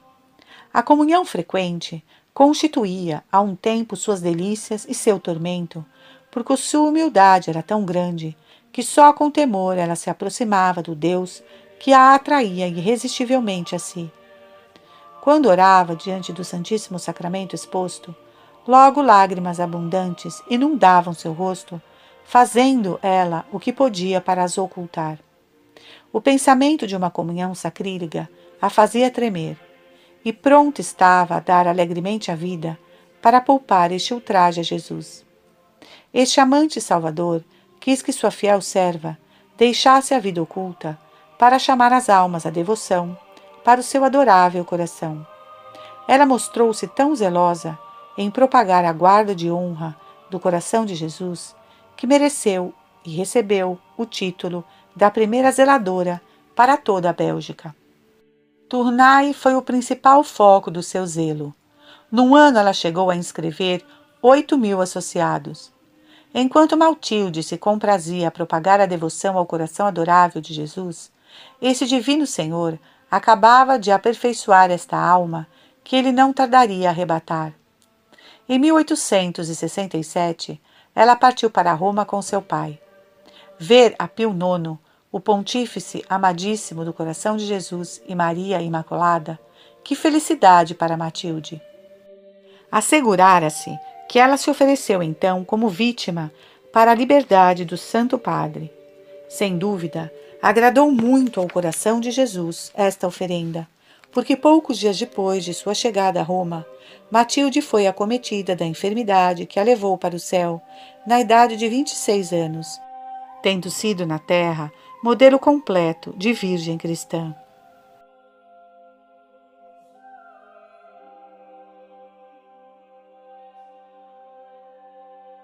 Meditações para o mês do Sagrado Coração de Jesus, segundo Santo Afonso Maria de Ligório. Nono dia. Egito 3. Vamos ao Egito. Aí acharemos o coração de Jesus, desprezando as riquezas do mundo. A riqueza de Deus é infinita, inexaurível, porque não depende de outro. Sua riqueza é Ele mesmo, bem infinito. Eis aí porque lhe dizia Davi: Vós sois meu Deus, necessidade nenhuma tendes do que eu possuo. Salmo 15, 1. Pois bem, este Deus tão rico fez-se pobre, a fim de nos enriquecer. 2 Coríntios 8, 9. Sim, a bondade do coração de Jesus competia mostrar sua predileção à pobreza para fazer reinar o desapego nos nossos corações, enfatuados dos bens deste mundo, que não são mais que lodo e pó. Nascido na pobreza, o Senhor foi pobre toda a sua vida, indigente até, conforme a expressão de São Paulo, Egenos. Mas onde ele sofreu principalmente de pobreza foi no Egito. Quão digna de lástimas é a família exilada, que se vê obrigada a partir para o desterro sem recurso algum. São Boaventura considera compadecido a Maria e José, fazendo esta longa e penosa viagem, carecendo de tudo, e levando em seus braços o santo menino, que muito teve que sofrer por causa de sua pobreza, e pergunta: Onde achavam eles o nutrimento? Onde passavam a noite?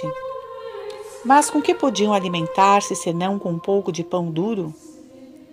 Onde podiam passar a noite no deserto, senão sobre a terra nua, ao relento ou sob uma árvore? Ah, que encontrasse no caminho esses três grandes personagens, por quem os teria tomado senão por três pobres mendigos? E no Egito, estrangeiros, sem parentes, sem amigos, quanto não sofreram da sua indigência durante os sete anos que lá passaram? Segundo São Basílio, com grande custo, é que eles arranjaram o necessário pelo trabalho de suas mãos. Ludolfo de Saxe afirma que, mais de uma vez, o menino Jesus, apertado pela fome, pediu um pouco de pão à sua mãe e Maria teve de responder que não tinha. Não somente nosso Divino Salvador foi pobre, mas amou a pobreza, e tanto a amou, que se pode dizer que ela era a esposa de predileção do coração de Jesus. A pobreza não existia no céu, diz São Bernardo. Ela abundava na terra, mas o homem ignorava seu valor. Que faz o Filho de Deus? amando esta pobreza desprezada, quis descer do céu, a fim de esposá-la, e nola tornou por este modo preciosa. Seu fim, nascendo pobre, foi levar-nos, por exemplo, a desapegar nossos corações dos bens terrenos e consagrá-los inteiramente ao amor divino. Nós todos somos viajantes na terra, onde apenas estamos de passagem, de Santo Agostinho. Certamente, quem está num lugar só de passagem não se apega a objeto algum, pois sabe que deve logo deixar tudo. Ah, se os homens não esquecessem que são viajantes neste mundo e caminham para a eternidade, quem poderia apegar-se aos bens de cá e pôr-se assim em perigo de perder os do céu? Para que servem os tesouros, as riquezas? Para que servem bens que não podem contentar nosso coração? Que levaremos conosco na morte? O verdadeiro tesouro da alma é Deus. Ora, Deus não pode ser o tesouro da alma, que conserva apego desordenado aos bens da terra. Eis aqui porque Davi fazia a seguinte súplica: Senhor, purificai meu coração aos afetos terrenos. Salmo 50, 12. Uma vez achado este tesouro, pode-se dizer com a esposa dos cânticos. Achei aquele que meu coração ama. Cântico 5:4. Perca-se tudo mais, Deus só me basta. Feliz perda a que sofremos quando sacrificamos tudo para contentar vosso coração, ó Deus de minha alma, ó Jesus soberano bem, infinitamente mais amável que todos os bens. Prática para honrar a pobreza de Jesus, nada invejarei aos ricos. E se tiver alguma fortuna, não me apegarei a ela, mas farei numerosas obras de caridade. Afetos e súplicas. Sagrado coração de Jesus, cheio de amor à pobreza e aos pobres, vossa vida me ensina que na terra eu sou viajante e que minha pátria é o céu, que me viestes adquirir por vossos merecimentos. Ah, meu Jesus, eu tinha vivido na ingratidão para convosco, porque pouco hei refletido no que fizeste e padeceste por mim. Quando penso em vós, Filho de Deus, passastes cá no mundo, vida tão pobre, como é possível que eu ande atrás de bens terrenos? Ó eterno Redentor meu, permiti-me viver sempre unido a vós na terra, a fim de ter a felicidade de ficar unido convosco no céu, amar-vos e gozar eternamente de vossa presença. Esclarecei-me e aumentai minha fé. Bens, prazeres, dignidades, honras deste mundo, que é tudo isso senão vaidade e loucura? A única riqueza, o único tesouro verdadeiro é possuir-vos bem infinito. Feliz aquele que vos ama. Eu vos amo, meu Jesus, e só a vós desejo. Vós me quereis, e eu vos quero.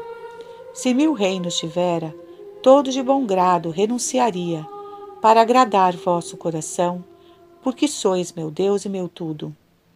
Se corri outrora atrás de vaidades e gozos desta vida, agora os detesto e deploro minha cegueira. De agora em diante, amável Salvador meu, sereis vós só meu contentamento, meu amor, meu tesouro. Ó doce Virgem Maria, rogai por mim ao coração de Jesus que vos ama tanto. Pedi-lhe que me enriqueça com seu santo amor. É tudo o que desejo. Oração jaculatória. Coração de Jesus, tirai de meu coração tudo o que não vos é agradável. Exemplo. Paulo Rio, nascido de uma família pobre de Lozere, mostrou desde a infância tanta piedade e inteligência que seu cura se propôs logo a prepará-lo pelo estudo do latim para o estado eclesiástico. Na idade de oito anos, já ele exclamava: Oh, que felicidade se eu pudesse salvar muitas almas! Quão felizes são os padres, pois trabalham para dar o céu. Mas Deus, que é admirável nos seus santos, quis triturar a Paulo na enfermidade. Esse nobre menino perdeu a vista aos dez anos. Pouco depois, perdeu seu pai e sua mãe e ficou reduzido à condição de mendigo. Era o ano de 1862. Desde então, até o dia de sua morte, Paulo, o cego, como lhe chamavam, não teve outro asilo que o hospital de Mende. Devo, pois, dizia ele, renunciar à ideia de ser padre, mas não quero renunciar à de salvar as almas. Eu orarei, falarei, mendigarei para a sua salvação. O pensamento de ser apóstolo, por meio da oração, havia seduzido seu coração. Também quantas orações dirigia ele ao coração de Jesus para a salvação das almas. As únicas palavras, apostolado, oração, coração de Jesus, Santa Igreja, Pio IX, faziam-no exultar, e muitas vezes o ouviam murmurar e repetir: oh, quanto é belo o apostolado! Oh, quanto bem faz! Sim, sim, quem ora, apóstolo é. Quão feliz sou eu! Oremos, oremos, salvemos as almas. Seu diretor declarou que ele rezava mais de 500 vezes por dia para a conversão dos pecadores. Pode-se dizer que sua vida era uma oração contínua. Vós ides à missão, dizia ele um dia a seu confessor. Como sois feliz!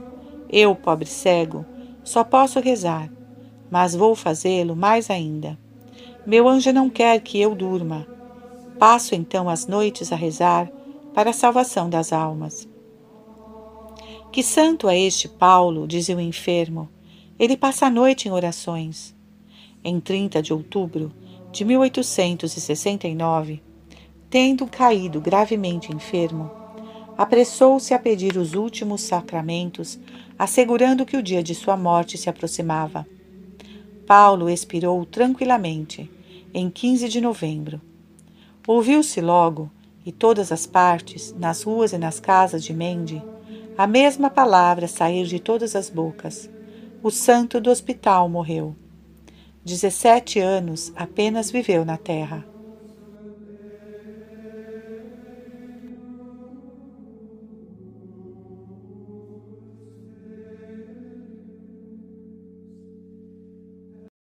Meditações para o mês do Sagrado Coração de Jesus, segundo Santo Afonso Maria de Ligório. Décimo dia.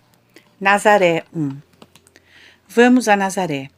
Aí acharemos o coração de Jesus glorificando seu Pai por sua obediência. Uma das principais virtudes do menino é a obediência. O Espírito Santo nos ensina qual foi a submissão do coração de Jesus.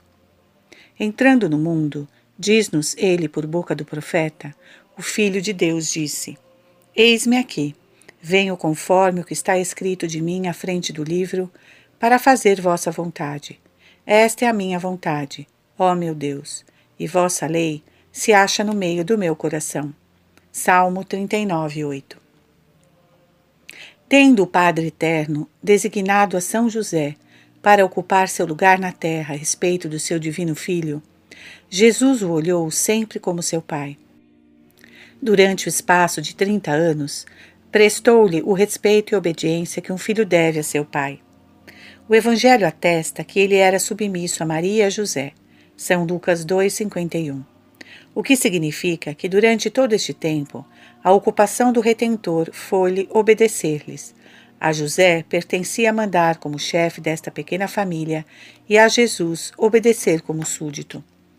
Jesus não dava um passo, não tomava nutrimento ou repouso, senão segundo as ordens de José.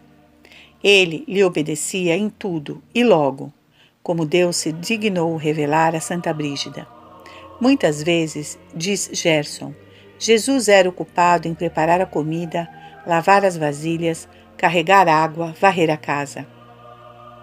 Ó feliz casa de Nazaré, eu te saúdo e venero. Um tempo virá em que serás visitada pelas maiores personagens da terra. E quando os piedosos peregrinos se virem entre teus muros, não poderão conter as lágrimas de enternecimento, pensando que o Rei do Céu passou por aí toda a sua vida, obedecendo a Maria e a José. Santo Agostinho diz que, como Adão, pela desobediência, perdeu a si o gênero humano, o fim principal do Filho de Deus, fazendo-se homem, foi ensinar a obediência por seu exemplo. Ele começou então por obedecer a Maria e a José desde sua infância. Continuou do mesmo modo durante toda a sua vida e obedeceu enfim até a morte infame da cruz. Filipenses 2:8. E querendo nos fazer conhecer que ele tinha sempre ante os olhos a vontade de seu Pai para cumprir fielmente, afirmou que a trazia gravada no seu divino coração et legem tuam in medio cordis mei. Salmo 39, 8. Que, para salvar o homem, Jesus Cristo se submete às suas criaturas, e para salvar sua alma, o homem recusaria submeter-se a Deus mesmo? Ó oh, injúria! Deus é o Senhor de todas as coisas, pois Ele criou tudo. Todas as criaturas lhe obedecem: os céus, o mar, a terra, os elementos, os animais irracionais. O homem, a criatura mais amada e favorecida de Deus, não lhe quer obedecer. Não teme perder a graça divina. No momento da tentação, o pecador ouve a voz de seu Deus que lhe diz: Meu filho, não te vingues, evita esse prazer infame, restitui esse bem que não é teu. Mas, pecando, o desgraçado lhe responde: Senhor, não quero vos obedecer. Non serviam. Jeremias 2:20. Bem longe de usar semelhante linguagem, o discípulo do Sagrado Coração se esforça por imitar seu divino modelo, cumprindo os mandamentos de Deus e as ordens de seu superior legítimo. Não procura sequer saber a razão do mandamento, porque isto, diz São Bernardo, seria sinal de uma vontade muito imperfeita. Assim é que o demônio tentou a Eva e conseguiu fazê-la prevaricar. Começou por lhe perguntar por que Deus lhe tinha proibido comer de todos os frutos do paraíso terrestre. Gênesis 3:1. Eva não teria caído no pecado se imediatamente houvesse respondido: Não nos pertence examinar o porquê. Nossa obrigação é obedecer. Mas a desgraçada se pôs a considerar o porquê, e esta foi a causa de sua desobediência. O que torna perfeita a obediência é a simplicidade do coração. O apóstolo Nolo afirma: Obedecei na simplicidade de vosso coração. Efésios 6, 5. Eis aqui como o Divino Esposo ensina esta perfeita obediência à sua esposa. Se tu ignoras, ó alma cristã, quanto pode cercar ao meu coração por tuas obras, dir-te-ei: sai de ti mesma e segue os passos dos rebanhos. Cânticos 1:7. Vê como são obedientes as ovelhas a seu pastor. Elas não perguntam por que são levadas para tal lugar a tal hora, porque as levam depressa ou devagar, obedecem a seu pastor sem replicar. Oxalá nos faça obedecer deste modo o amor ao coração de Jesus. Prática. Não deixarei passar dia algum sem rogar ao coração obediente de Jesus a graça de obedecer com prontidão, exatidão, alegria e simplicidade a tudo que me é ordenado por meus superiores legítimos, como o Papa, o bispo da diocese, meus pais, meu confessor. Este é também o verdadeiro meio de achar a felicidade e paz da alma. Afetos e súplicas. Amabilíssimo Jesus, abrasado de amor para com as almas, compreendo a ingratidão dos homens para convosco. Vós os amais, e eles não vos amam. Vós lhes fazeis bem, eles vos desprezam. Vós quereis lhes fazer ouvir vossa voz, e eles não vos escutam. Vós lhes ofereceis graças, e elas as recusam. E eu, meu Jesus, uni-me outrora a esses ingratos para vos ofender assim. Mas quero corrigir-me, quero reparar durante o resto de minha vida os desgostos que vos dei. Farei quanto puder para vos agradar e satisfazer. Dizei, Senhor, o que de mim exiges. Decidido estou a tudo cumprir sem reserva. Fazei-me conhecer vossa vontade por meio da santa obediência. Espero executá-la fielmente. Meu Deus, prometo-vos firmemente que de agora em diante não desprezarei a mínima coisa que me pareça ser de vosso agrado, ainda que necessário me seja perder tudo o que tenho de mais caro: paz, amigos, honra, saúde e até a vida. Perca-se tudo, contanto que sejais satisfeito. Feliz perda a que padecemos quando sacrificamos tudo para contentar vosso coração, ó Deus de minha alma. Eu vos amo, ó soberano bem, infinitamente mais amável que todos os bens, e amando-vos, uno meu pobre coração a todos os abrasados corações dos serafins, ao coração de Maria, enfim, ao vosso coração. Eu vos amo com todas as minhas forças, e só a vós quero amar Quero amar-vos sempre, e sempre a vós só. Oração jaculatória. Ó coração de Jesus, abismo de misericórdia, fazei que este dia seja o de minha inteira conversão. Exemplo. No mês de junho de 1873, uma donzela chamada Luzia, de idade apenas de 18 anos, desejava muito ir em peregrinação a Parai Lemonial. Sua mãe facilmente lhe teria dado a permissão, mas não seu pai, homem afastado de toda a prática religiosa. Luzia, com a idade, percebeu isto e perguntou à sua mãe o motivo. Um dia, enfim, esta lhe declarou, com as lágrimas nos olhos, que seu esposo fazia parte de uma sociedade secreta chamada maçonaria. A esta nova, Luzia se pôs a chorar, exclamando: como meu pai é maçom, meu pai é excomungado. Ah, necessário é que roguemos ao coração de Jesus sua conversão. E para mais facilmente a conseguimos, faremos que papai nos acompanhe a Parai. A partir deste momento, Luzia não desprezou coisa que pudesse contribuir para a realização do seu projeto. De tempos em tempos, falava do desejo que tinha de ir ao santuário do coração de Jesus. O pai respondia que ela podia ir em companhia de sua mãe. Essa permissão não me basta, respondeu. É necessário que vades também conosco. Essa piedosa filha fez tudo o que pôde para esclarecer o espírito daquele a quem ela amava tanto. Arranjou-lhe até um autor sólido no qual eram desvendados todos os criminosos projetos da maçonaria. Com esta leitura, este homem, dotado de coração reto, compreendeu que se tinha deixado filiar, sem conhecimento de causa, a uma seita abominável. Mas que fazer agora? Poderia romper seu juramento sem perigo? Neste entrementes, os jornais anunciaram que muitos deputados chegariam dentro em pouco a Parai. Luzia exclamou logo: Oh, que belo dia para irmos a Parai, papai! Como seríamos felizes se quisesseis ir conosco. O pai consentiu enfim a ir também em peregrinação e deixou que lhe pusessem no vestuário um sagrado coração bordado. À vista dos deputados levando sobre seu peito a imagem do coração de Jesus e a piedade que mostraram no santuário de Parai, comoveram profundamente o maçom.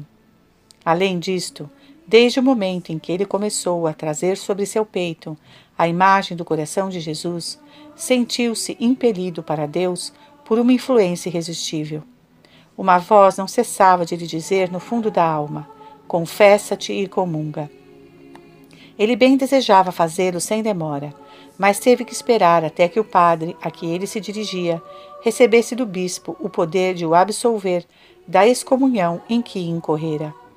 Chegado o momento, deixou sua filha, alegando-lhe que ia ver um amigo. Quando voltou, estava tão alegre que Luzia exclamou: Papai, como pareceis contente?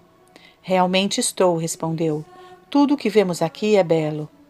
Na tarde do mesmo dia, ele perguntou a Luzia: Minha filha, comungas amanhã? Sim, papai. Comunguei hoje, comungarei amanhã. Comungaremos, minha mãe e eu, todos os dias que estivermos aqui. Pois bem, iremos juntos. Eu também quero comungar. A estas palavras exultaram os corações de Luzia e sua mãe, as quais exclamaram, derramando lágrimas de júbilo: Quanto é bom o coração de Jesus! Fomos ouvidas. E pondo-se de joelhos, repetiram de novo em voz alta: Coração de Jesus, sede para todo sempre, louvado, amado e adorado. Sim, tornou o Pai a seu turno. Sim, amor ao coração de Jesus. Ele triunfou. No dia seguinte, tanto elas como ele foram comungar e saíram do divino banquete com a alma inebriada das mais doces consolações que é possível gozar na terra. Quão grande poder tem no coração de um esposo e de um pai a piedade e o zelo de uma esposa e de uma filha. Propaganda da devoção a São José. Meditações para o mês do Sagrado Coração de Jesus, segundo Santo Afonso Maria de Ligório. Um décimo dia. Nazaré 2. Vamos a Nazaré. Aí acharemos o coração de Jesus glorificando seu Pai pela oração. O silêncio conduz ao recolhimento e à oração. Também, que silêncio na casa de Nazaré, onde todos oram. Maria e José contemplam a Jesus em silêncio. E Jesus, de seu lado, contempla o Pai Celeste. Sua boca fala pouco com os homens, mas seu coração fala continuamente com seu Pai.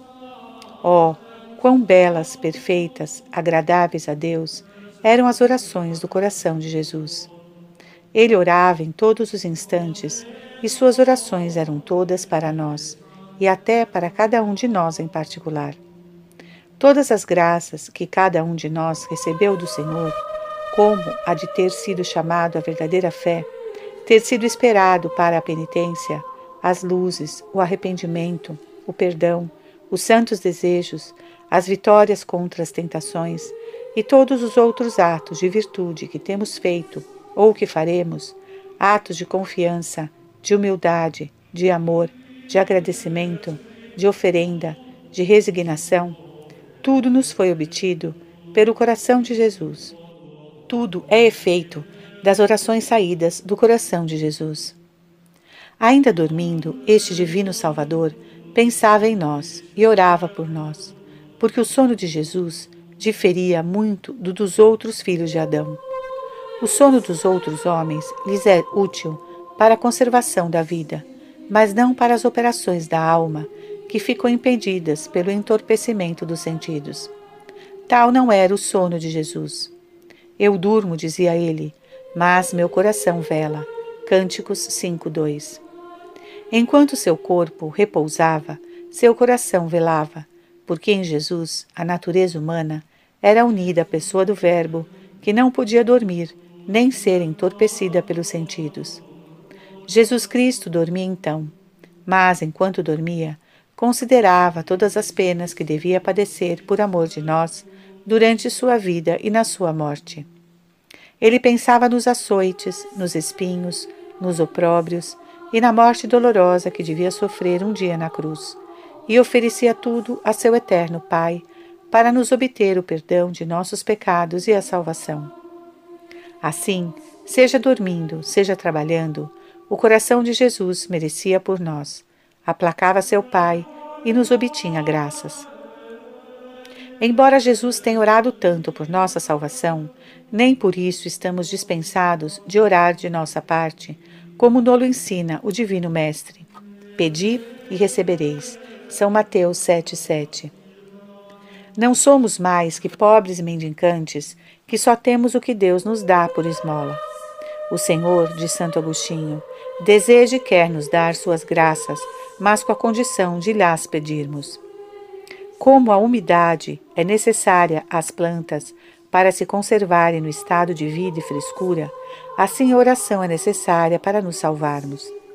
A alma dá vida ao corpo e a oração dá vida à alma, de sorte que a alma que não ora lança de si fétidas emanações de cadáver, infeccionada como ela é pelo pecado. Desta necessidade absoluta em que estamos de orar, nasce a necessidade moral da meditação. Com efeito, quem não medita e vive constantemente distraído pelos negócios do mundo, não conhece as próprias necessidades espiritual, nem os perigos que corre quanto à salvação, nem os meios que deve empregar para vencer as tentações, nem sequer essa necessidade de orar que diz respeito a todos os homens. Neste estado de cegueira, abandona o exercício da oração e, não orando, perde-se inevitavelmente. Oremos, pois, e oremos muito. A oração é uma embaixadora fiel, perfeitamente conhecida do Rei Jesus. Ela tem direito de penetrar até no seu gabinete e, por suas importunações, nunca deixa de enternecer o coração deste bom Senhor e alcançar dele todas as graças. Prática. Lerei hoje com atenção o método de oração que se encontra no princípio deste devocionário, página 31. Aí verei que a meditação é uma coisa fácil para todos e, por conseguinte, esforçar-me-ei por adquirir o piedoso hábito de meditar, cada dia durante algum tempo, ainda que seja um quarto de hora. Para adquirir gosto de praticar esse santo exercício, direi muitas vezes hoje ao coração de Jesus: Mestre, ensinai-me a orar. Lucas 2, 1. Afetos e súplicas. Coração fidelíssimo de meu Jesus, pronto estáveis a me conceder todas as graças. Para isso, só esperáveis uma oração minha. Mas, ai, só pensei em contentar meus sentidos, em pouco avaliando ser privado de vosso amor e benefícios. Senhor, esquecei minhas ingratidões tão multiplicadas e tende compaixão de mim.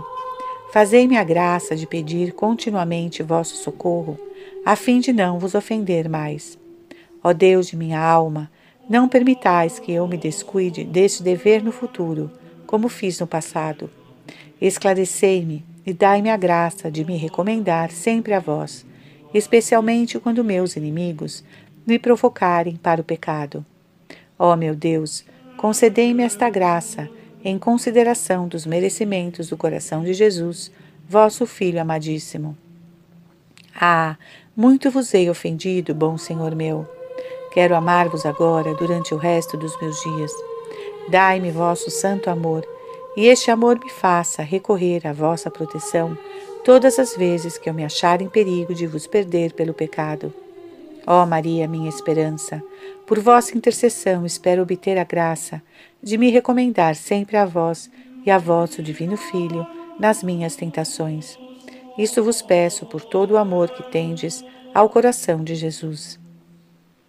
Oração jaculatória. Ó coração fiel de Jesus, fazei-me a graça de antes morrer que vos ofender.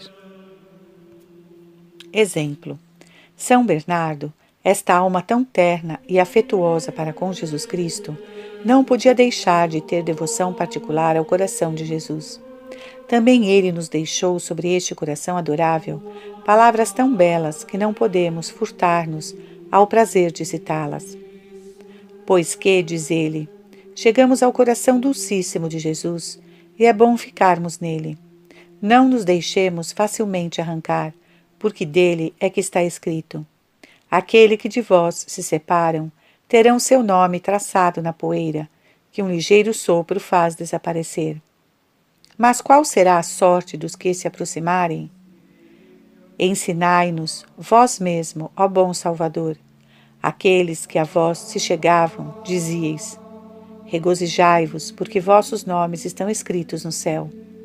Nós, então, nos aproximamos de vós, a fim de nos rejubilarmos com a lembrança de vosso coração. Oh, quanto é bom, quanto é doce morrer neste coração! Oh, que rico tesouro é vosso coração, ó Jesus!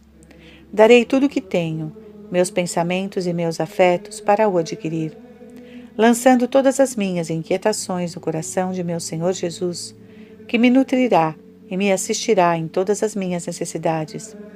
Neste tempo, nesse Santo dos Santos, diante desta arca do testamento, adorarei e louvarei o nome do Senhor, dizendo com Davi: Achei meu coração para rogar a meu Deus.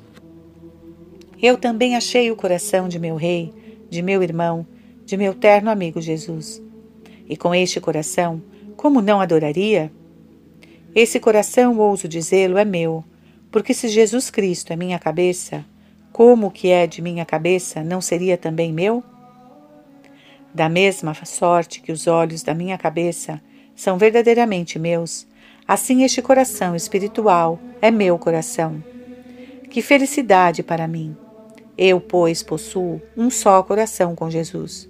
E não nos admiremos, pois São Lucas nos diz que os primeiros cristãos não tinham senão um coração. Tendo então achado vosso coração, que é também o meu, a vós, amável Jesus, que sois meu Deus, humildemente rogarei.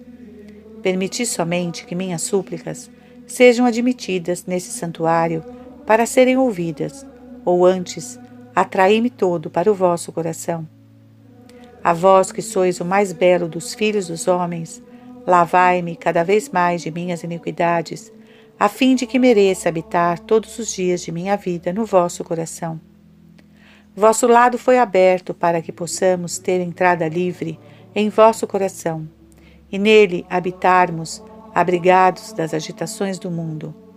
Vosso coração foi ferido para que esta chaga visível nos revelasse a chaga invisível do amor. Quem então poderá não amar um coração assim ferido? Quem poderá não pagar amor com amor? Esta bela passagem mostra a evidência quanto o santo abade de Claraval amava o coração de Jesus. Sente-se que ele procurava repetir muitas vezes a palavra coração de Jesus, a fim de saborear-lhe toda a doçura, fazer penetrar mais profundamente na alma dos seus piedosos ouvintes a terna devoção de que vivia cheio.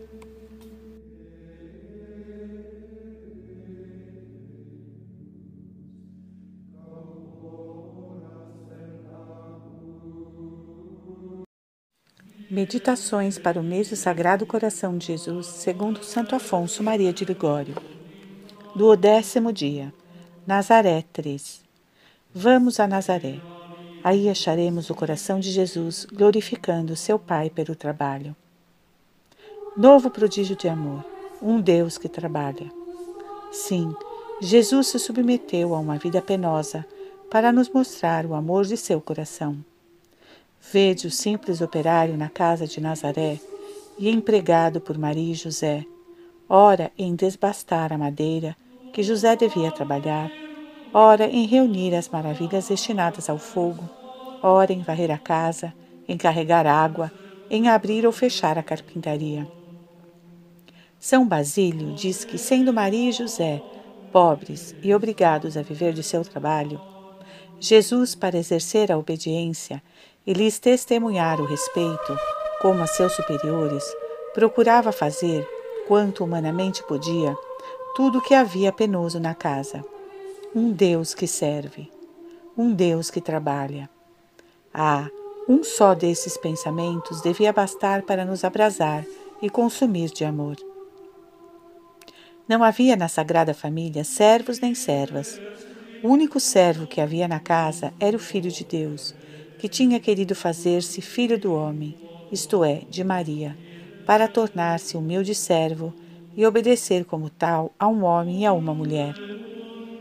Ah, quem poderia considerar atentamente a Jesus neste estado, trabalhando com dificuldade, sem exclamar: Mas que, amável moço, não sois aquele Deus que por um sinal tirou o mundo do nada? Como então vos é agora preciso suar todo o dia para desbastar esta madeira, sem contudo conseguirdes? Como vos tornastes tão fraco? Ó Santa Fé, ó amor de um Deus, sim, repito, esse pensamento, se o penetrássemos bastante, deveria não só nos abrasar, mas ainda nos consumir de amor. Eis aqui então até onde chegou um Deus. Adoremos todas essas obras servis de Jesus, sabendo que todas elas eram divinas e infinitamente agradáveis a Deus, pois eram oferecidas continuamente pelo coração do Salvador, com o fim único de lhe agradar e operar a nossa salvação. Nós também trabalhamos, é verdade, mas muitas vezes sem merecimento, porque falta-nos a pureza de intenção nas nossas obras. Oh, quão agradável é ao Sagrado Coração a intenção de agradar a Deus no trabalho! Para nos convencermos disso, escutemos as doces palavras que o Esposo Divino dirige a cada um de nós. Se quereis me agradar, ponde-me como um selo sobre vosso coração, como um selo sobre vosso braço. Cânticos 8, 6. Isto é, fazei que eu seja o único fim de todos os vossos desejos e de todas as vossas obras. Ele chega até a dizer que quando uma alma procede assim para lhe agradar, torna-se sua irmã e sua esposa, e faz-lhe no coração uma ferida de amor, de sorte que ele não pode deixar de a amar. Tu feriste meu coração, minha irmã, minha esposa, Tu feriste meu coração por um de teus olhos. Cânticos 4, 9. Qual é o olho que fere o coração de Jesus, o esposo divino? É a intenção da alma que em toda obra só põe a mira em cumprir a vontade do Senhor. Esta alma não faz oração senão para agradar a Deus, não obedece aos superiores senão para obedecer a Deus não faz todas as suas ações senão para glorificar a Deus, segundo a recomendação do apóstolo. Ou comais, ou bebais, ou façais outra coisa qualquer. Tudo fazei para a glória de Deus. 1 Coríntios 10, 31. A venerável Beatriz da Encarnação dizia: Nenhum preço poderia pagar a menor coisa que se faz por Deus. Isto é verdade porque todas as ações feitas para agradar a Deus são atos de amor divino, aos quais o Senhor reserva recompensa eterna. A pureza de intenção é, então, uma alquimia celeste que muda o ferro em ouro. Porque as ações mais comuns, como comer, dormir, trabalhar, recrear, quando são feitas por Deus, transforma-se todas em ouro do santo amor. Também Santa Maria Madalena de Paz tinha como certo que uma pessoa que fizesse todas as suas obras com pura intenção iria direto para o paraíso sem passar pelo purgatório. Prática.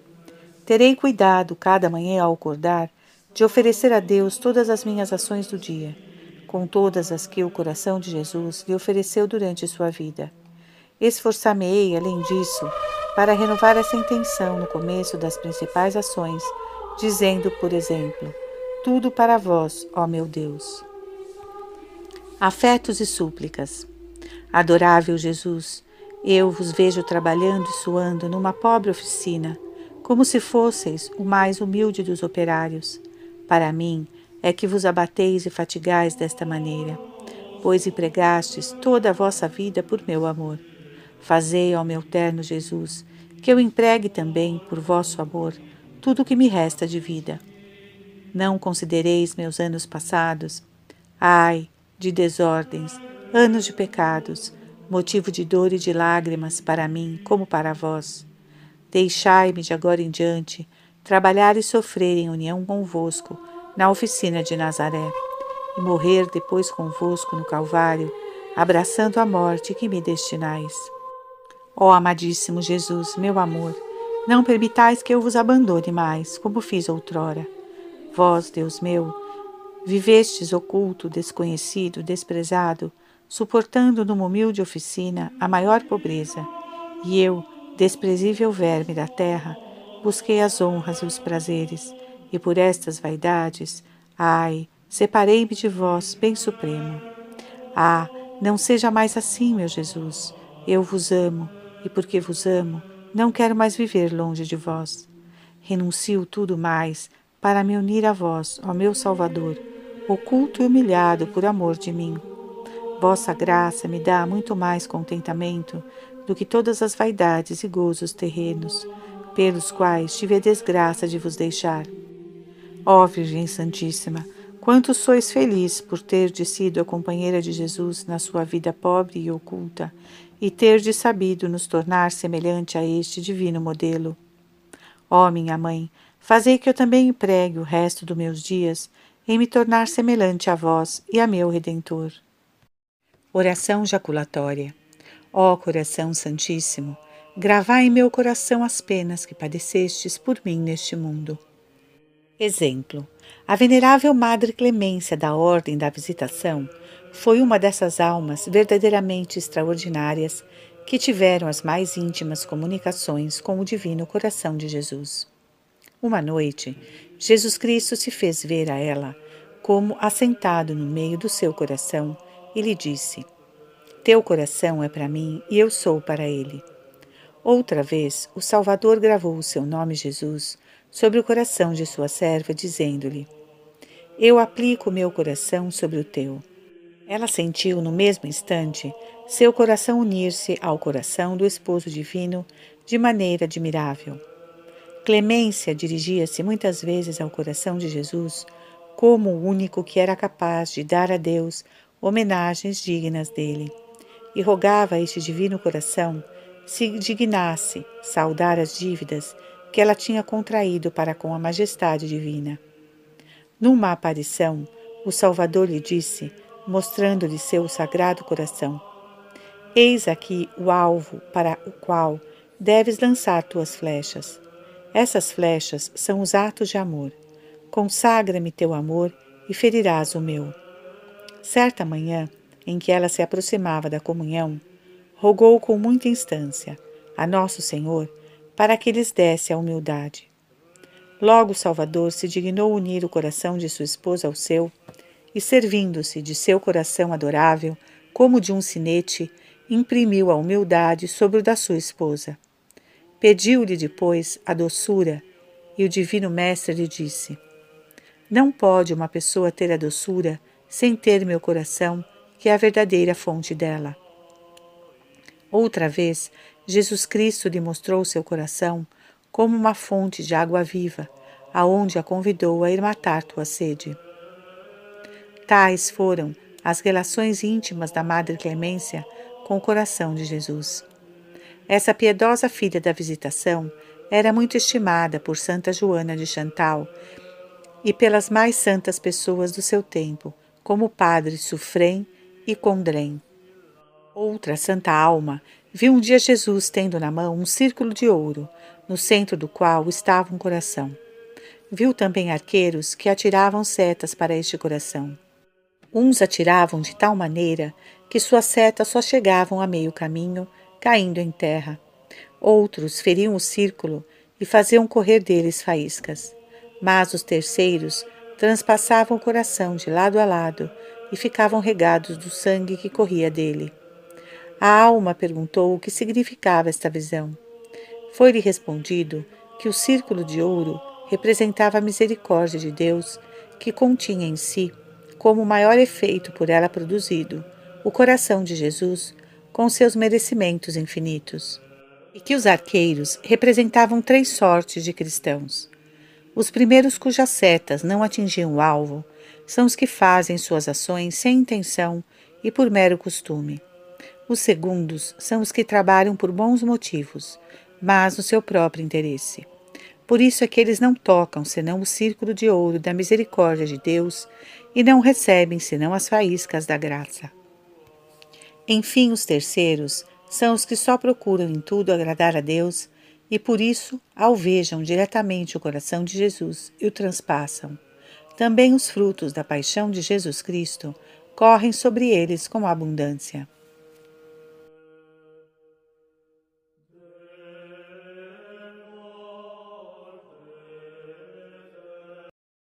Meditações para o mês do Sagrado Coração de Jesus, segundo Santo Afonso Maria de Ligório. 13 terceiro dia. Getsemane 1. Vamos ao Getsemane Aí acharemos o coração de Jesus cheio de temor. O suor de sangue que Nosso Senhor teve no Jardim das Oliveiras não se pode explicar senão por um violento aperto do coração que suspendeu a corrente do sangue e o forçou a derramar-se fora. E este aperto de coração de que Jesus foi então salteado não provinha com certeza de outra causa que das penas interiores de temor, desgosto e tristeza que ele padeceu, segundo a narração dos evangelistas. Oepti paveri et tederi et maestus es. Marcos 14:33, Mateus 26:37. O temor lhe vinha da vista de seus tormentos, o desgosto da inutilidade de seus padecimentos para muitas almas e a tristeza da imensa dor que ele teve de nossos pecados. O coração de Jesus começou então a sentir grande temor da morte e dos tormentos que devia dali a pouco sofrer. Coepti pavere. Mas como? Não era ele quem se oferecera de bom grado a tais padecimentos? Isaías 53, 7. Não era ele que tinha tão ardente desejo, o tempo de sua paixão, como pouco antes havia declarado? São Lucas 22, 15. Como então está agora, tomado de tão vivo temor da morte, que chega até a pedir ao Pai para que lhe poupe tão dolorosa angústia? Meu Pai, se é possível, passe de mim este cálice. São Mateus 26, 3. Primeiro, Jesus Cristo quis, por este meio, nos mostrar que ele era verdadeiramente homem, diz o venerável Beda. Este Senhor, cheio de ternura, não recusava de modo algum morrer. Ele aceitava voluntariamente a morte para nos provar seu amor, mas para que os homens não pensassem que ele tinha tomado um corpo fantástico, como certos hereges disseram nas suas blasfêmias, ou que pela virtude de sua divindade morrera sem dor alguma, dirigiu esta oração a seu Pai, não para ser atendido, mas para nos fazer compreender que ele morria como homem com grande horror da morte. Em segundo lugar, este temor provinha da previsão dos horríveis tormentos que lhe eram preparados. Jesus previa que seria atormentado em todos os seus sentidos: no tato, todas as suas carnes devendo ser laceradas, no paladar, pelo fel e vinagre, no ouvido, pelas blasfêmias e irrisões, na vista, vendo sua mãe que assistiria à sua morte.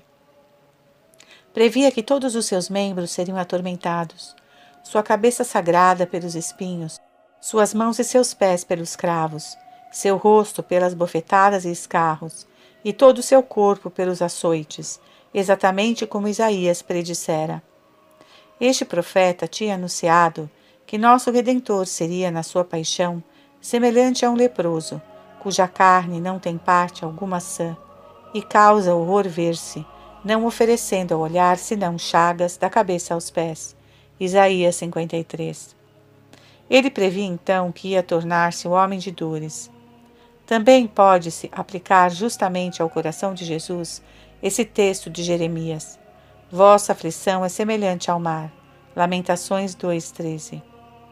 Assim como todas as águas vão se lançar no mar, assim também reuniram-se no coração de Jesus para o afligir todos os padecimentos dos enfermos, todas as alteridades dos anacoretas, todos os tormentos dos mártires. Ele foi saciado de dores, de modo que podia dizer a seu pai essas palavras do profeta rei: Meu pai, fizestes passar sobre mim todas as ondas de vossa ira. Salmo 87, 8 e em que condições se achava o coração de Jesus entregue às imensas angústias de então? Apesar de todas as repugnâncias da natureza, ele submetia-se inteiramente à vontade de seu Pai. Meu Pai, não cessava ele de dizer: Faça-se a vossa vontade e não a minha. São Mateus 26, 39. Quando padecemos aflições de espírito e Deus nos priva de sua presença sensível, Unamos nossa pena à do coração de Jesus no Jardim das Oliveiras. Algumas vezes o Senhor se oculta aos olhos das almas dele mais amadas, mas não se aparta de seu coração e continua a sustê-las interiormente pela graça. Jesus não se ofende se lhe dizemos, nesse abandono, o que ele mesmo dizia no Jardim das Oliveiras: Meu Pai, se é possível, passa de mim este cálice mas então é necessário juntar logo com ele. Contudo, faça-se a vossa vontade e não a minha.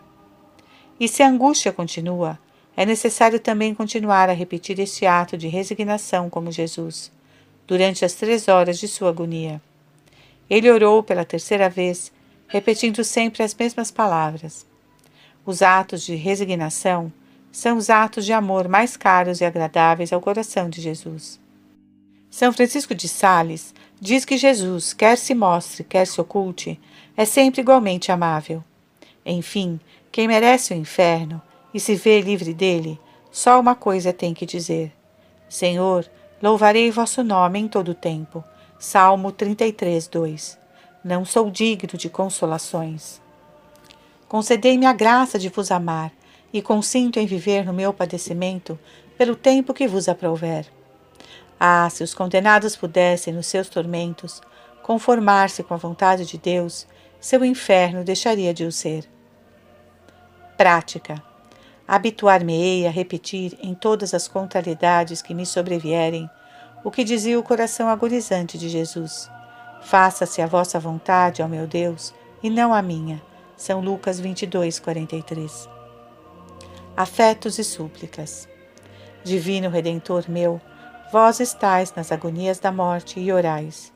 Dizei-me, por quem orais? Ah, se orais nesse momento, não é tanto para vós como para mim.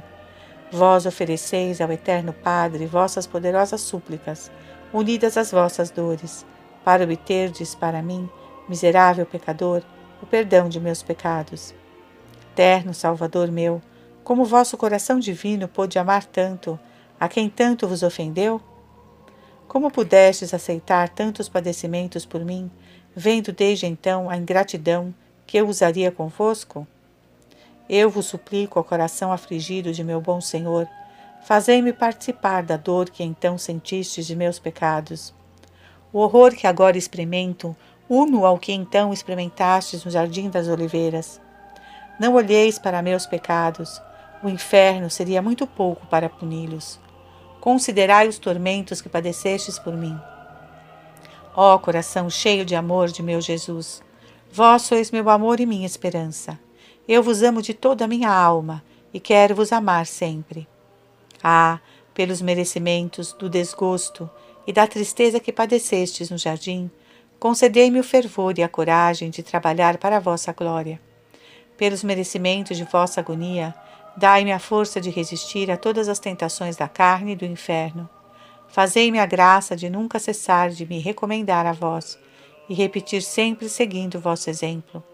Meu Pai, faça-se a vossa vontade e não a minha. Oração jaculatória. Ó coração amante de Jesus, fazei que minha vontade seja inteiramente unida à vossa. Exemplo: Entre os verdadeiros amigos da mocidade, tem direito a ser colocado em primeiro plano o grande servo de Deus, Monsenhor João José Alemand, morto em 1836. Esse digno sacerdote da Diocese de Marsella consagrou toda a sua vida à obra da mocidade e, a despeito de todas as dificuldades que encontrou nesta empresa, jamais se desanimou. A fonte de sua coragem achava-se na terna devoção que ele professou sempre ao Sagrado Coração de Jesus. Ao Sagrado Coração é que ele referia toda a glória de sua obra. Ele dizia com humilde sentimento de alegria: Conheço muita gente. Todos os que têm viajado noutros países dizem que nunca viram uma instituição para a mocidade como a nossa. Praz a Deus, não nos gloriemos disto. Todas as graças que Deus derrama sobre nós, ao Sagrado Coração, é que as devemos. E ajuntava: Nós somos fundados pelo Sagrado Coração. Alemande rezava cada dia o pequeno ofício do Sagrado Coração. Muitas vezes viam-lhe nas mãos ou sobre o peito um livrinho que continha este ofício e cujas folhas atestavam o diuturno uso que dele fazia. Em grande estima, tinha o nosso sacerdote a seguinte jaculatória: Sagrado coração de Jesus, tende compaixão de mim. E tinha acostumado seus discípulos a se servirem dela para se saudarem mutuamente. Alemande não falava jamais do Sagrado Coração de Jesus, senão com transportes de amor, com palavras inflamadas e às vezes com tal comoção que difícil lhe era conter. Num domingo, por ocasião da bênção do Santíssimo Sacramento, tendo chegado a essas palavras da oração do Sagrado Coração, et injurias eidem sacratissimo corde ad ingratum hominibus ilatas, que significam: Fazei que possamos reparar as injúrias feitas a este coração adorável pelos homens ingratos. Ele viu-se de tal modo oprimido pelos sentimentos de dor e amor que inundavam sua alma, que se desfez em lágrimas e não pôde terminar a oração, nem entoar o tantum ergo. Assim ficou ele algum tempo em silêncio, cobrindo o rosto com as mãos para esconder as lágrimas. No seu leito de morte, disse a dois de seus discípulos: Fazei por mim uma novena ao Sagrado Coração. Sim, fazei esta novena. Tenho grande confiança no Sagrado Coração.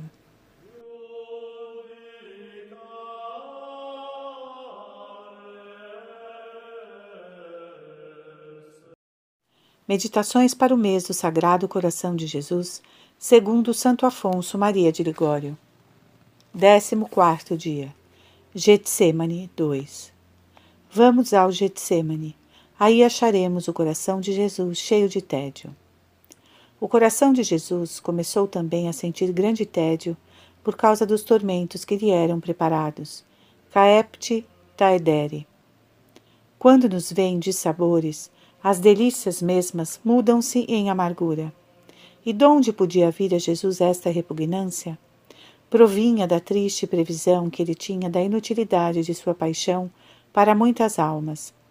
Nosso Senhor revelou à venerável Águeda da Cruz que este pensamento o afligiu desde o seio de sua mãe e foi a maior pena de toda a sua vida. Já ele o predissera muito tempo antes pela boca de Davi. Que proveito tirarei da efusão do meu sangue? Salmo 29, 10. Para que servirá o sacrifício da minha vida? Os homens, em grande maioria, não farão caso algum de minha paixão. Continuarão a me ofender e a perder-se eternamente, como se eu nada houvesse feito por eles. Esta pena formou o cálice tão amargo do qual Jesus, no jardim das oliveiras, rogou a seu eterno Pai o livrasse. Pater mi, si possibile est, transeat a me calix its. Mateus 26, 39. Em que consiste esse cálice?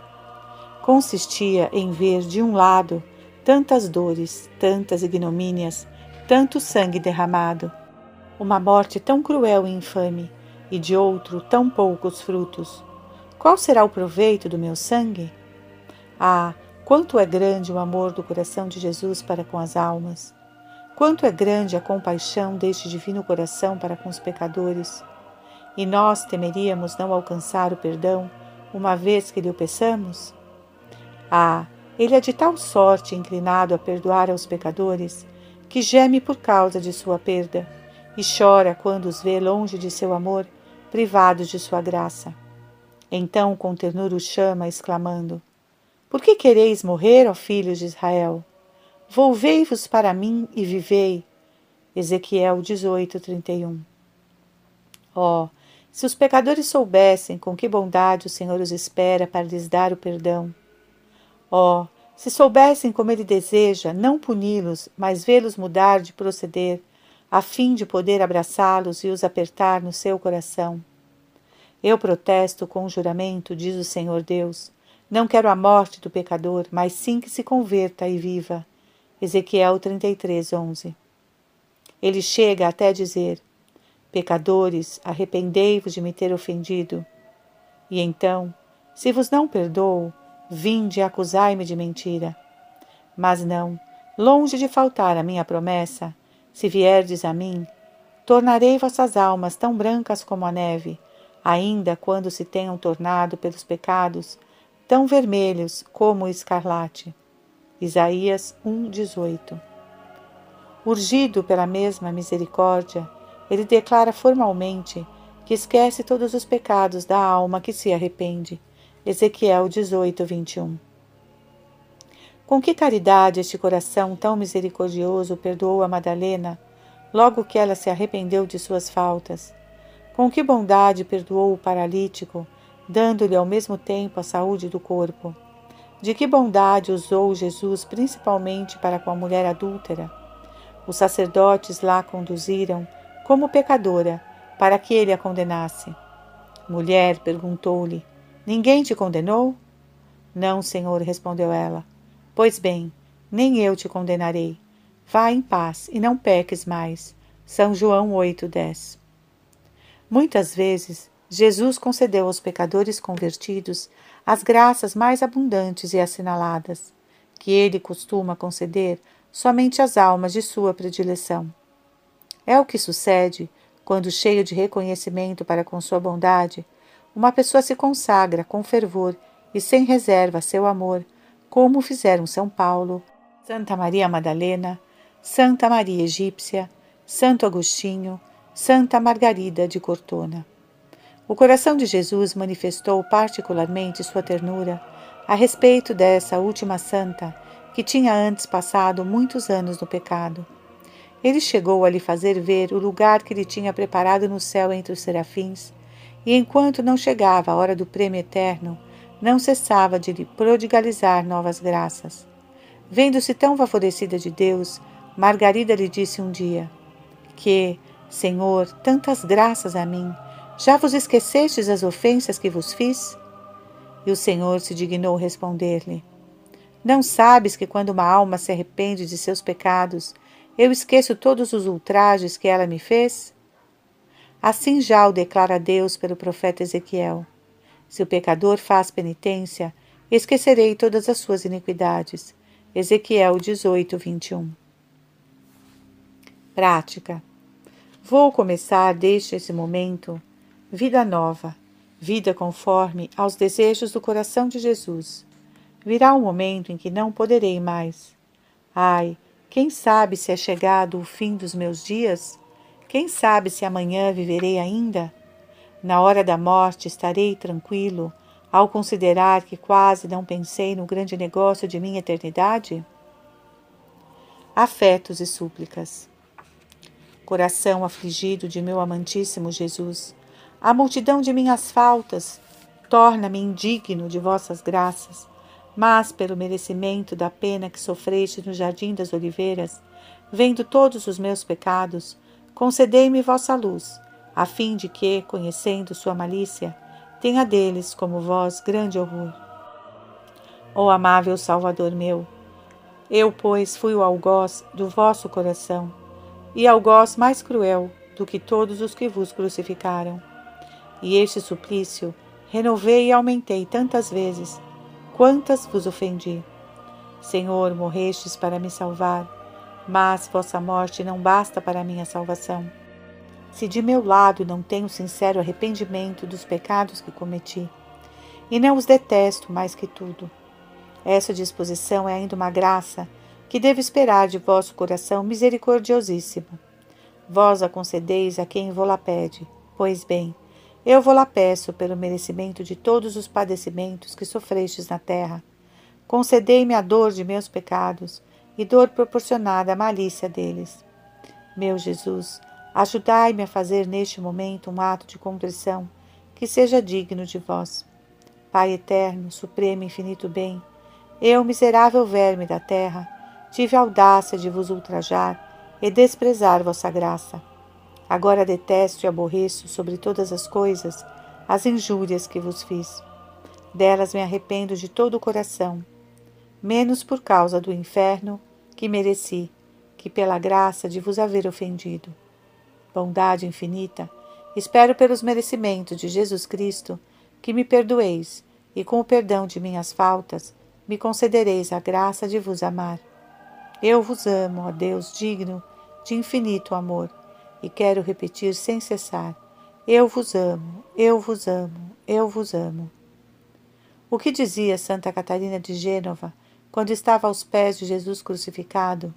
Digo-vos também agora: Não, Senhor, não mais pecados, não, não mais pecados. Ah, vós mereceis, meu terno Jesus, não ser ofendido, mas ser único objeto de nosso amor. Meu Redentor, vinde em meu socorro. Minha terna Mãe Maria, prestai-me vossa assistência. Só vos peço passar o resto da minha vida no amor de Deus. Oração jaculatória. Ó coração de Jesus, ponde termo às minhas ingratidões, ferindo meu coração com vosso santo amor. Exemplo. Numa paróquia da Bélgica vivia um homem entregue aos mais vergonhosos excessos da embriaguez. Havia mais de 25 anos que ele era motivo de profunda aflição para seus irmãos e irmãs. Em 1804, um zeloso missionário foi pregar naquela freguesia um sermão sobre a devoção ao Sagrado Coração. Os assistentes o escutaram com vivo interesse, mas um entre eles ficou mais comovido que os outros. Era o pobre ébrio. Seu coração que ficava insensível ao ouvir as mais terríveis verdades, abrandou-se pela exposição que fez o ministro de Deus de todas as amabilidades do coração de Jesus. Ele desfez-se em lágrimas quando ouviu citar estas palavras de Jesus Cristo, revelando seu coração a Santa Margarida Maria.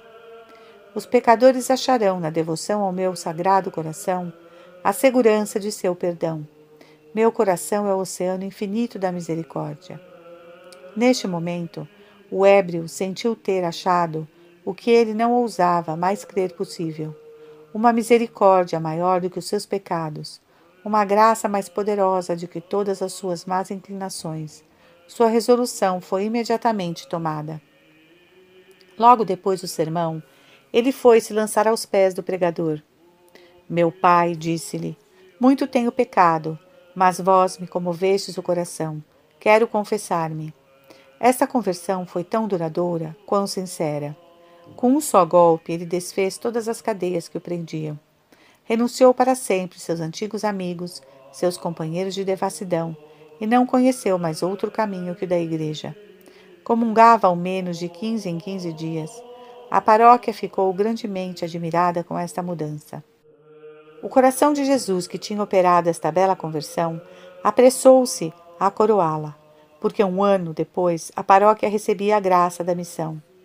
O nosso convertido assistiu a todos os exercícios, não lhe sendo possível ouvir falar do amor de Deus e da ingratidão dos pecadores sem derramar abundantes lágrimas. Durante uma instrução da manhã, ele sentiu o desejo irresistível de ir imediatamente confessar-se e receber a Santa Comunhão. Por causa dos muitos fiéis que se apertavam nos confessionários, não pôde o pobre homem alcançar o que desejava antes do meio-dia. Tudo faz crer que ele pressentia estar próximo o fim de seus dias.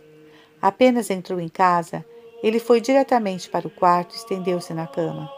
Quando foram saber o que ele tinha, acharam-no adormecido no Senhor. Consideradas as circunstâncias extraordinárias desta morte, não se pode duvidar que nosso convertido, tendo ido unir-se ao coração de Jesus, tão ternamente amado por ele depois da conversão,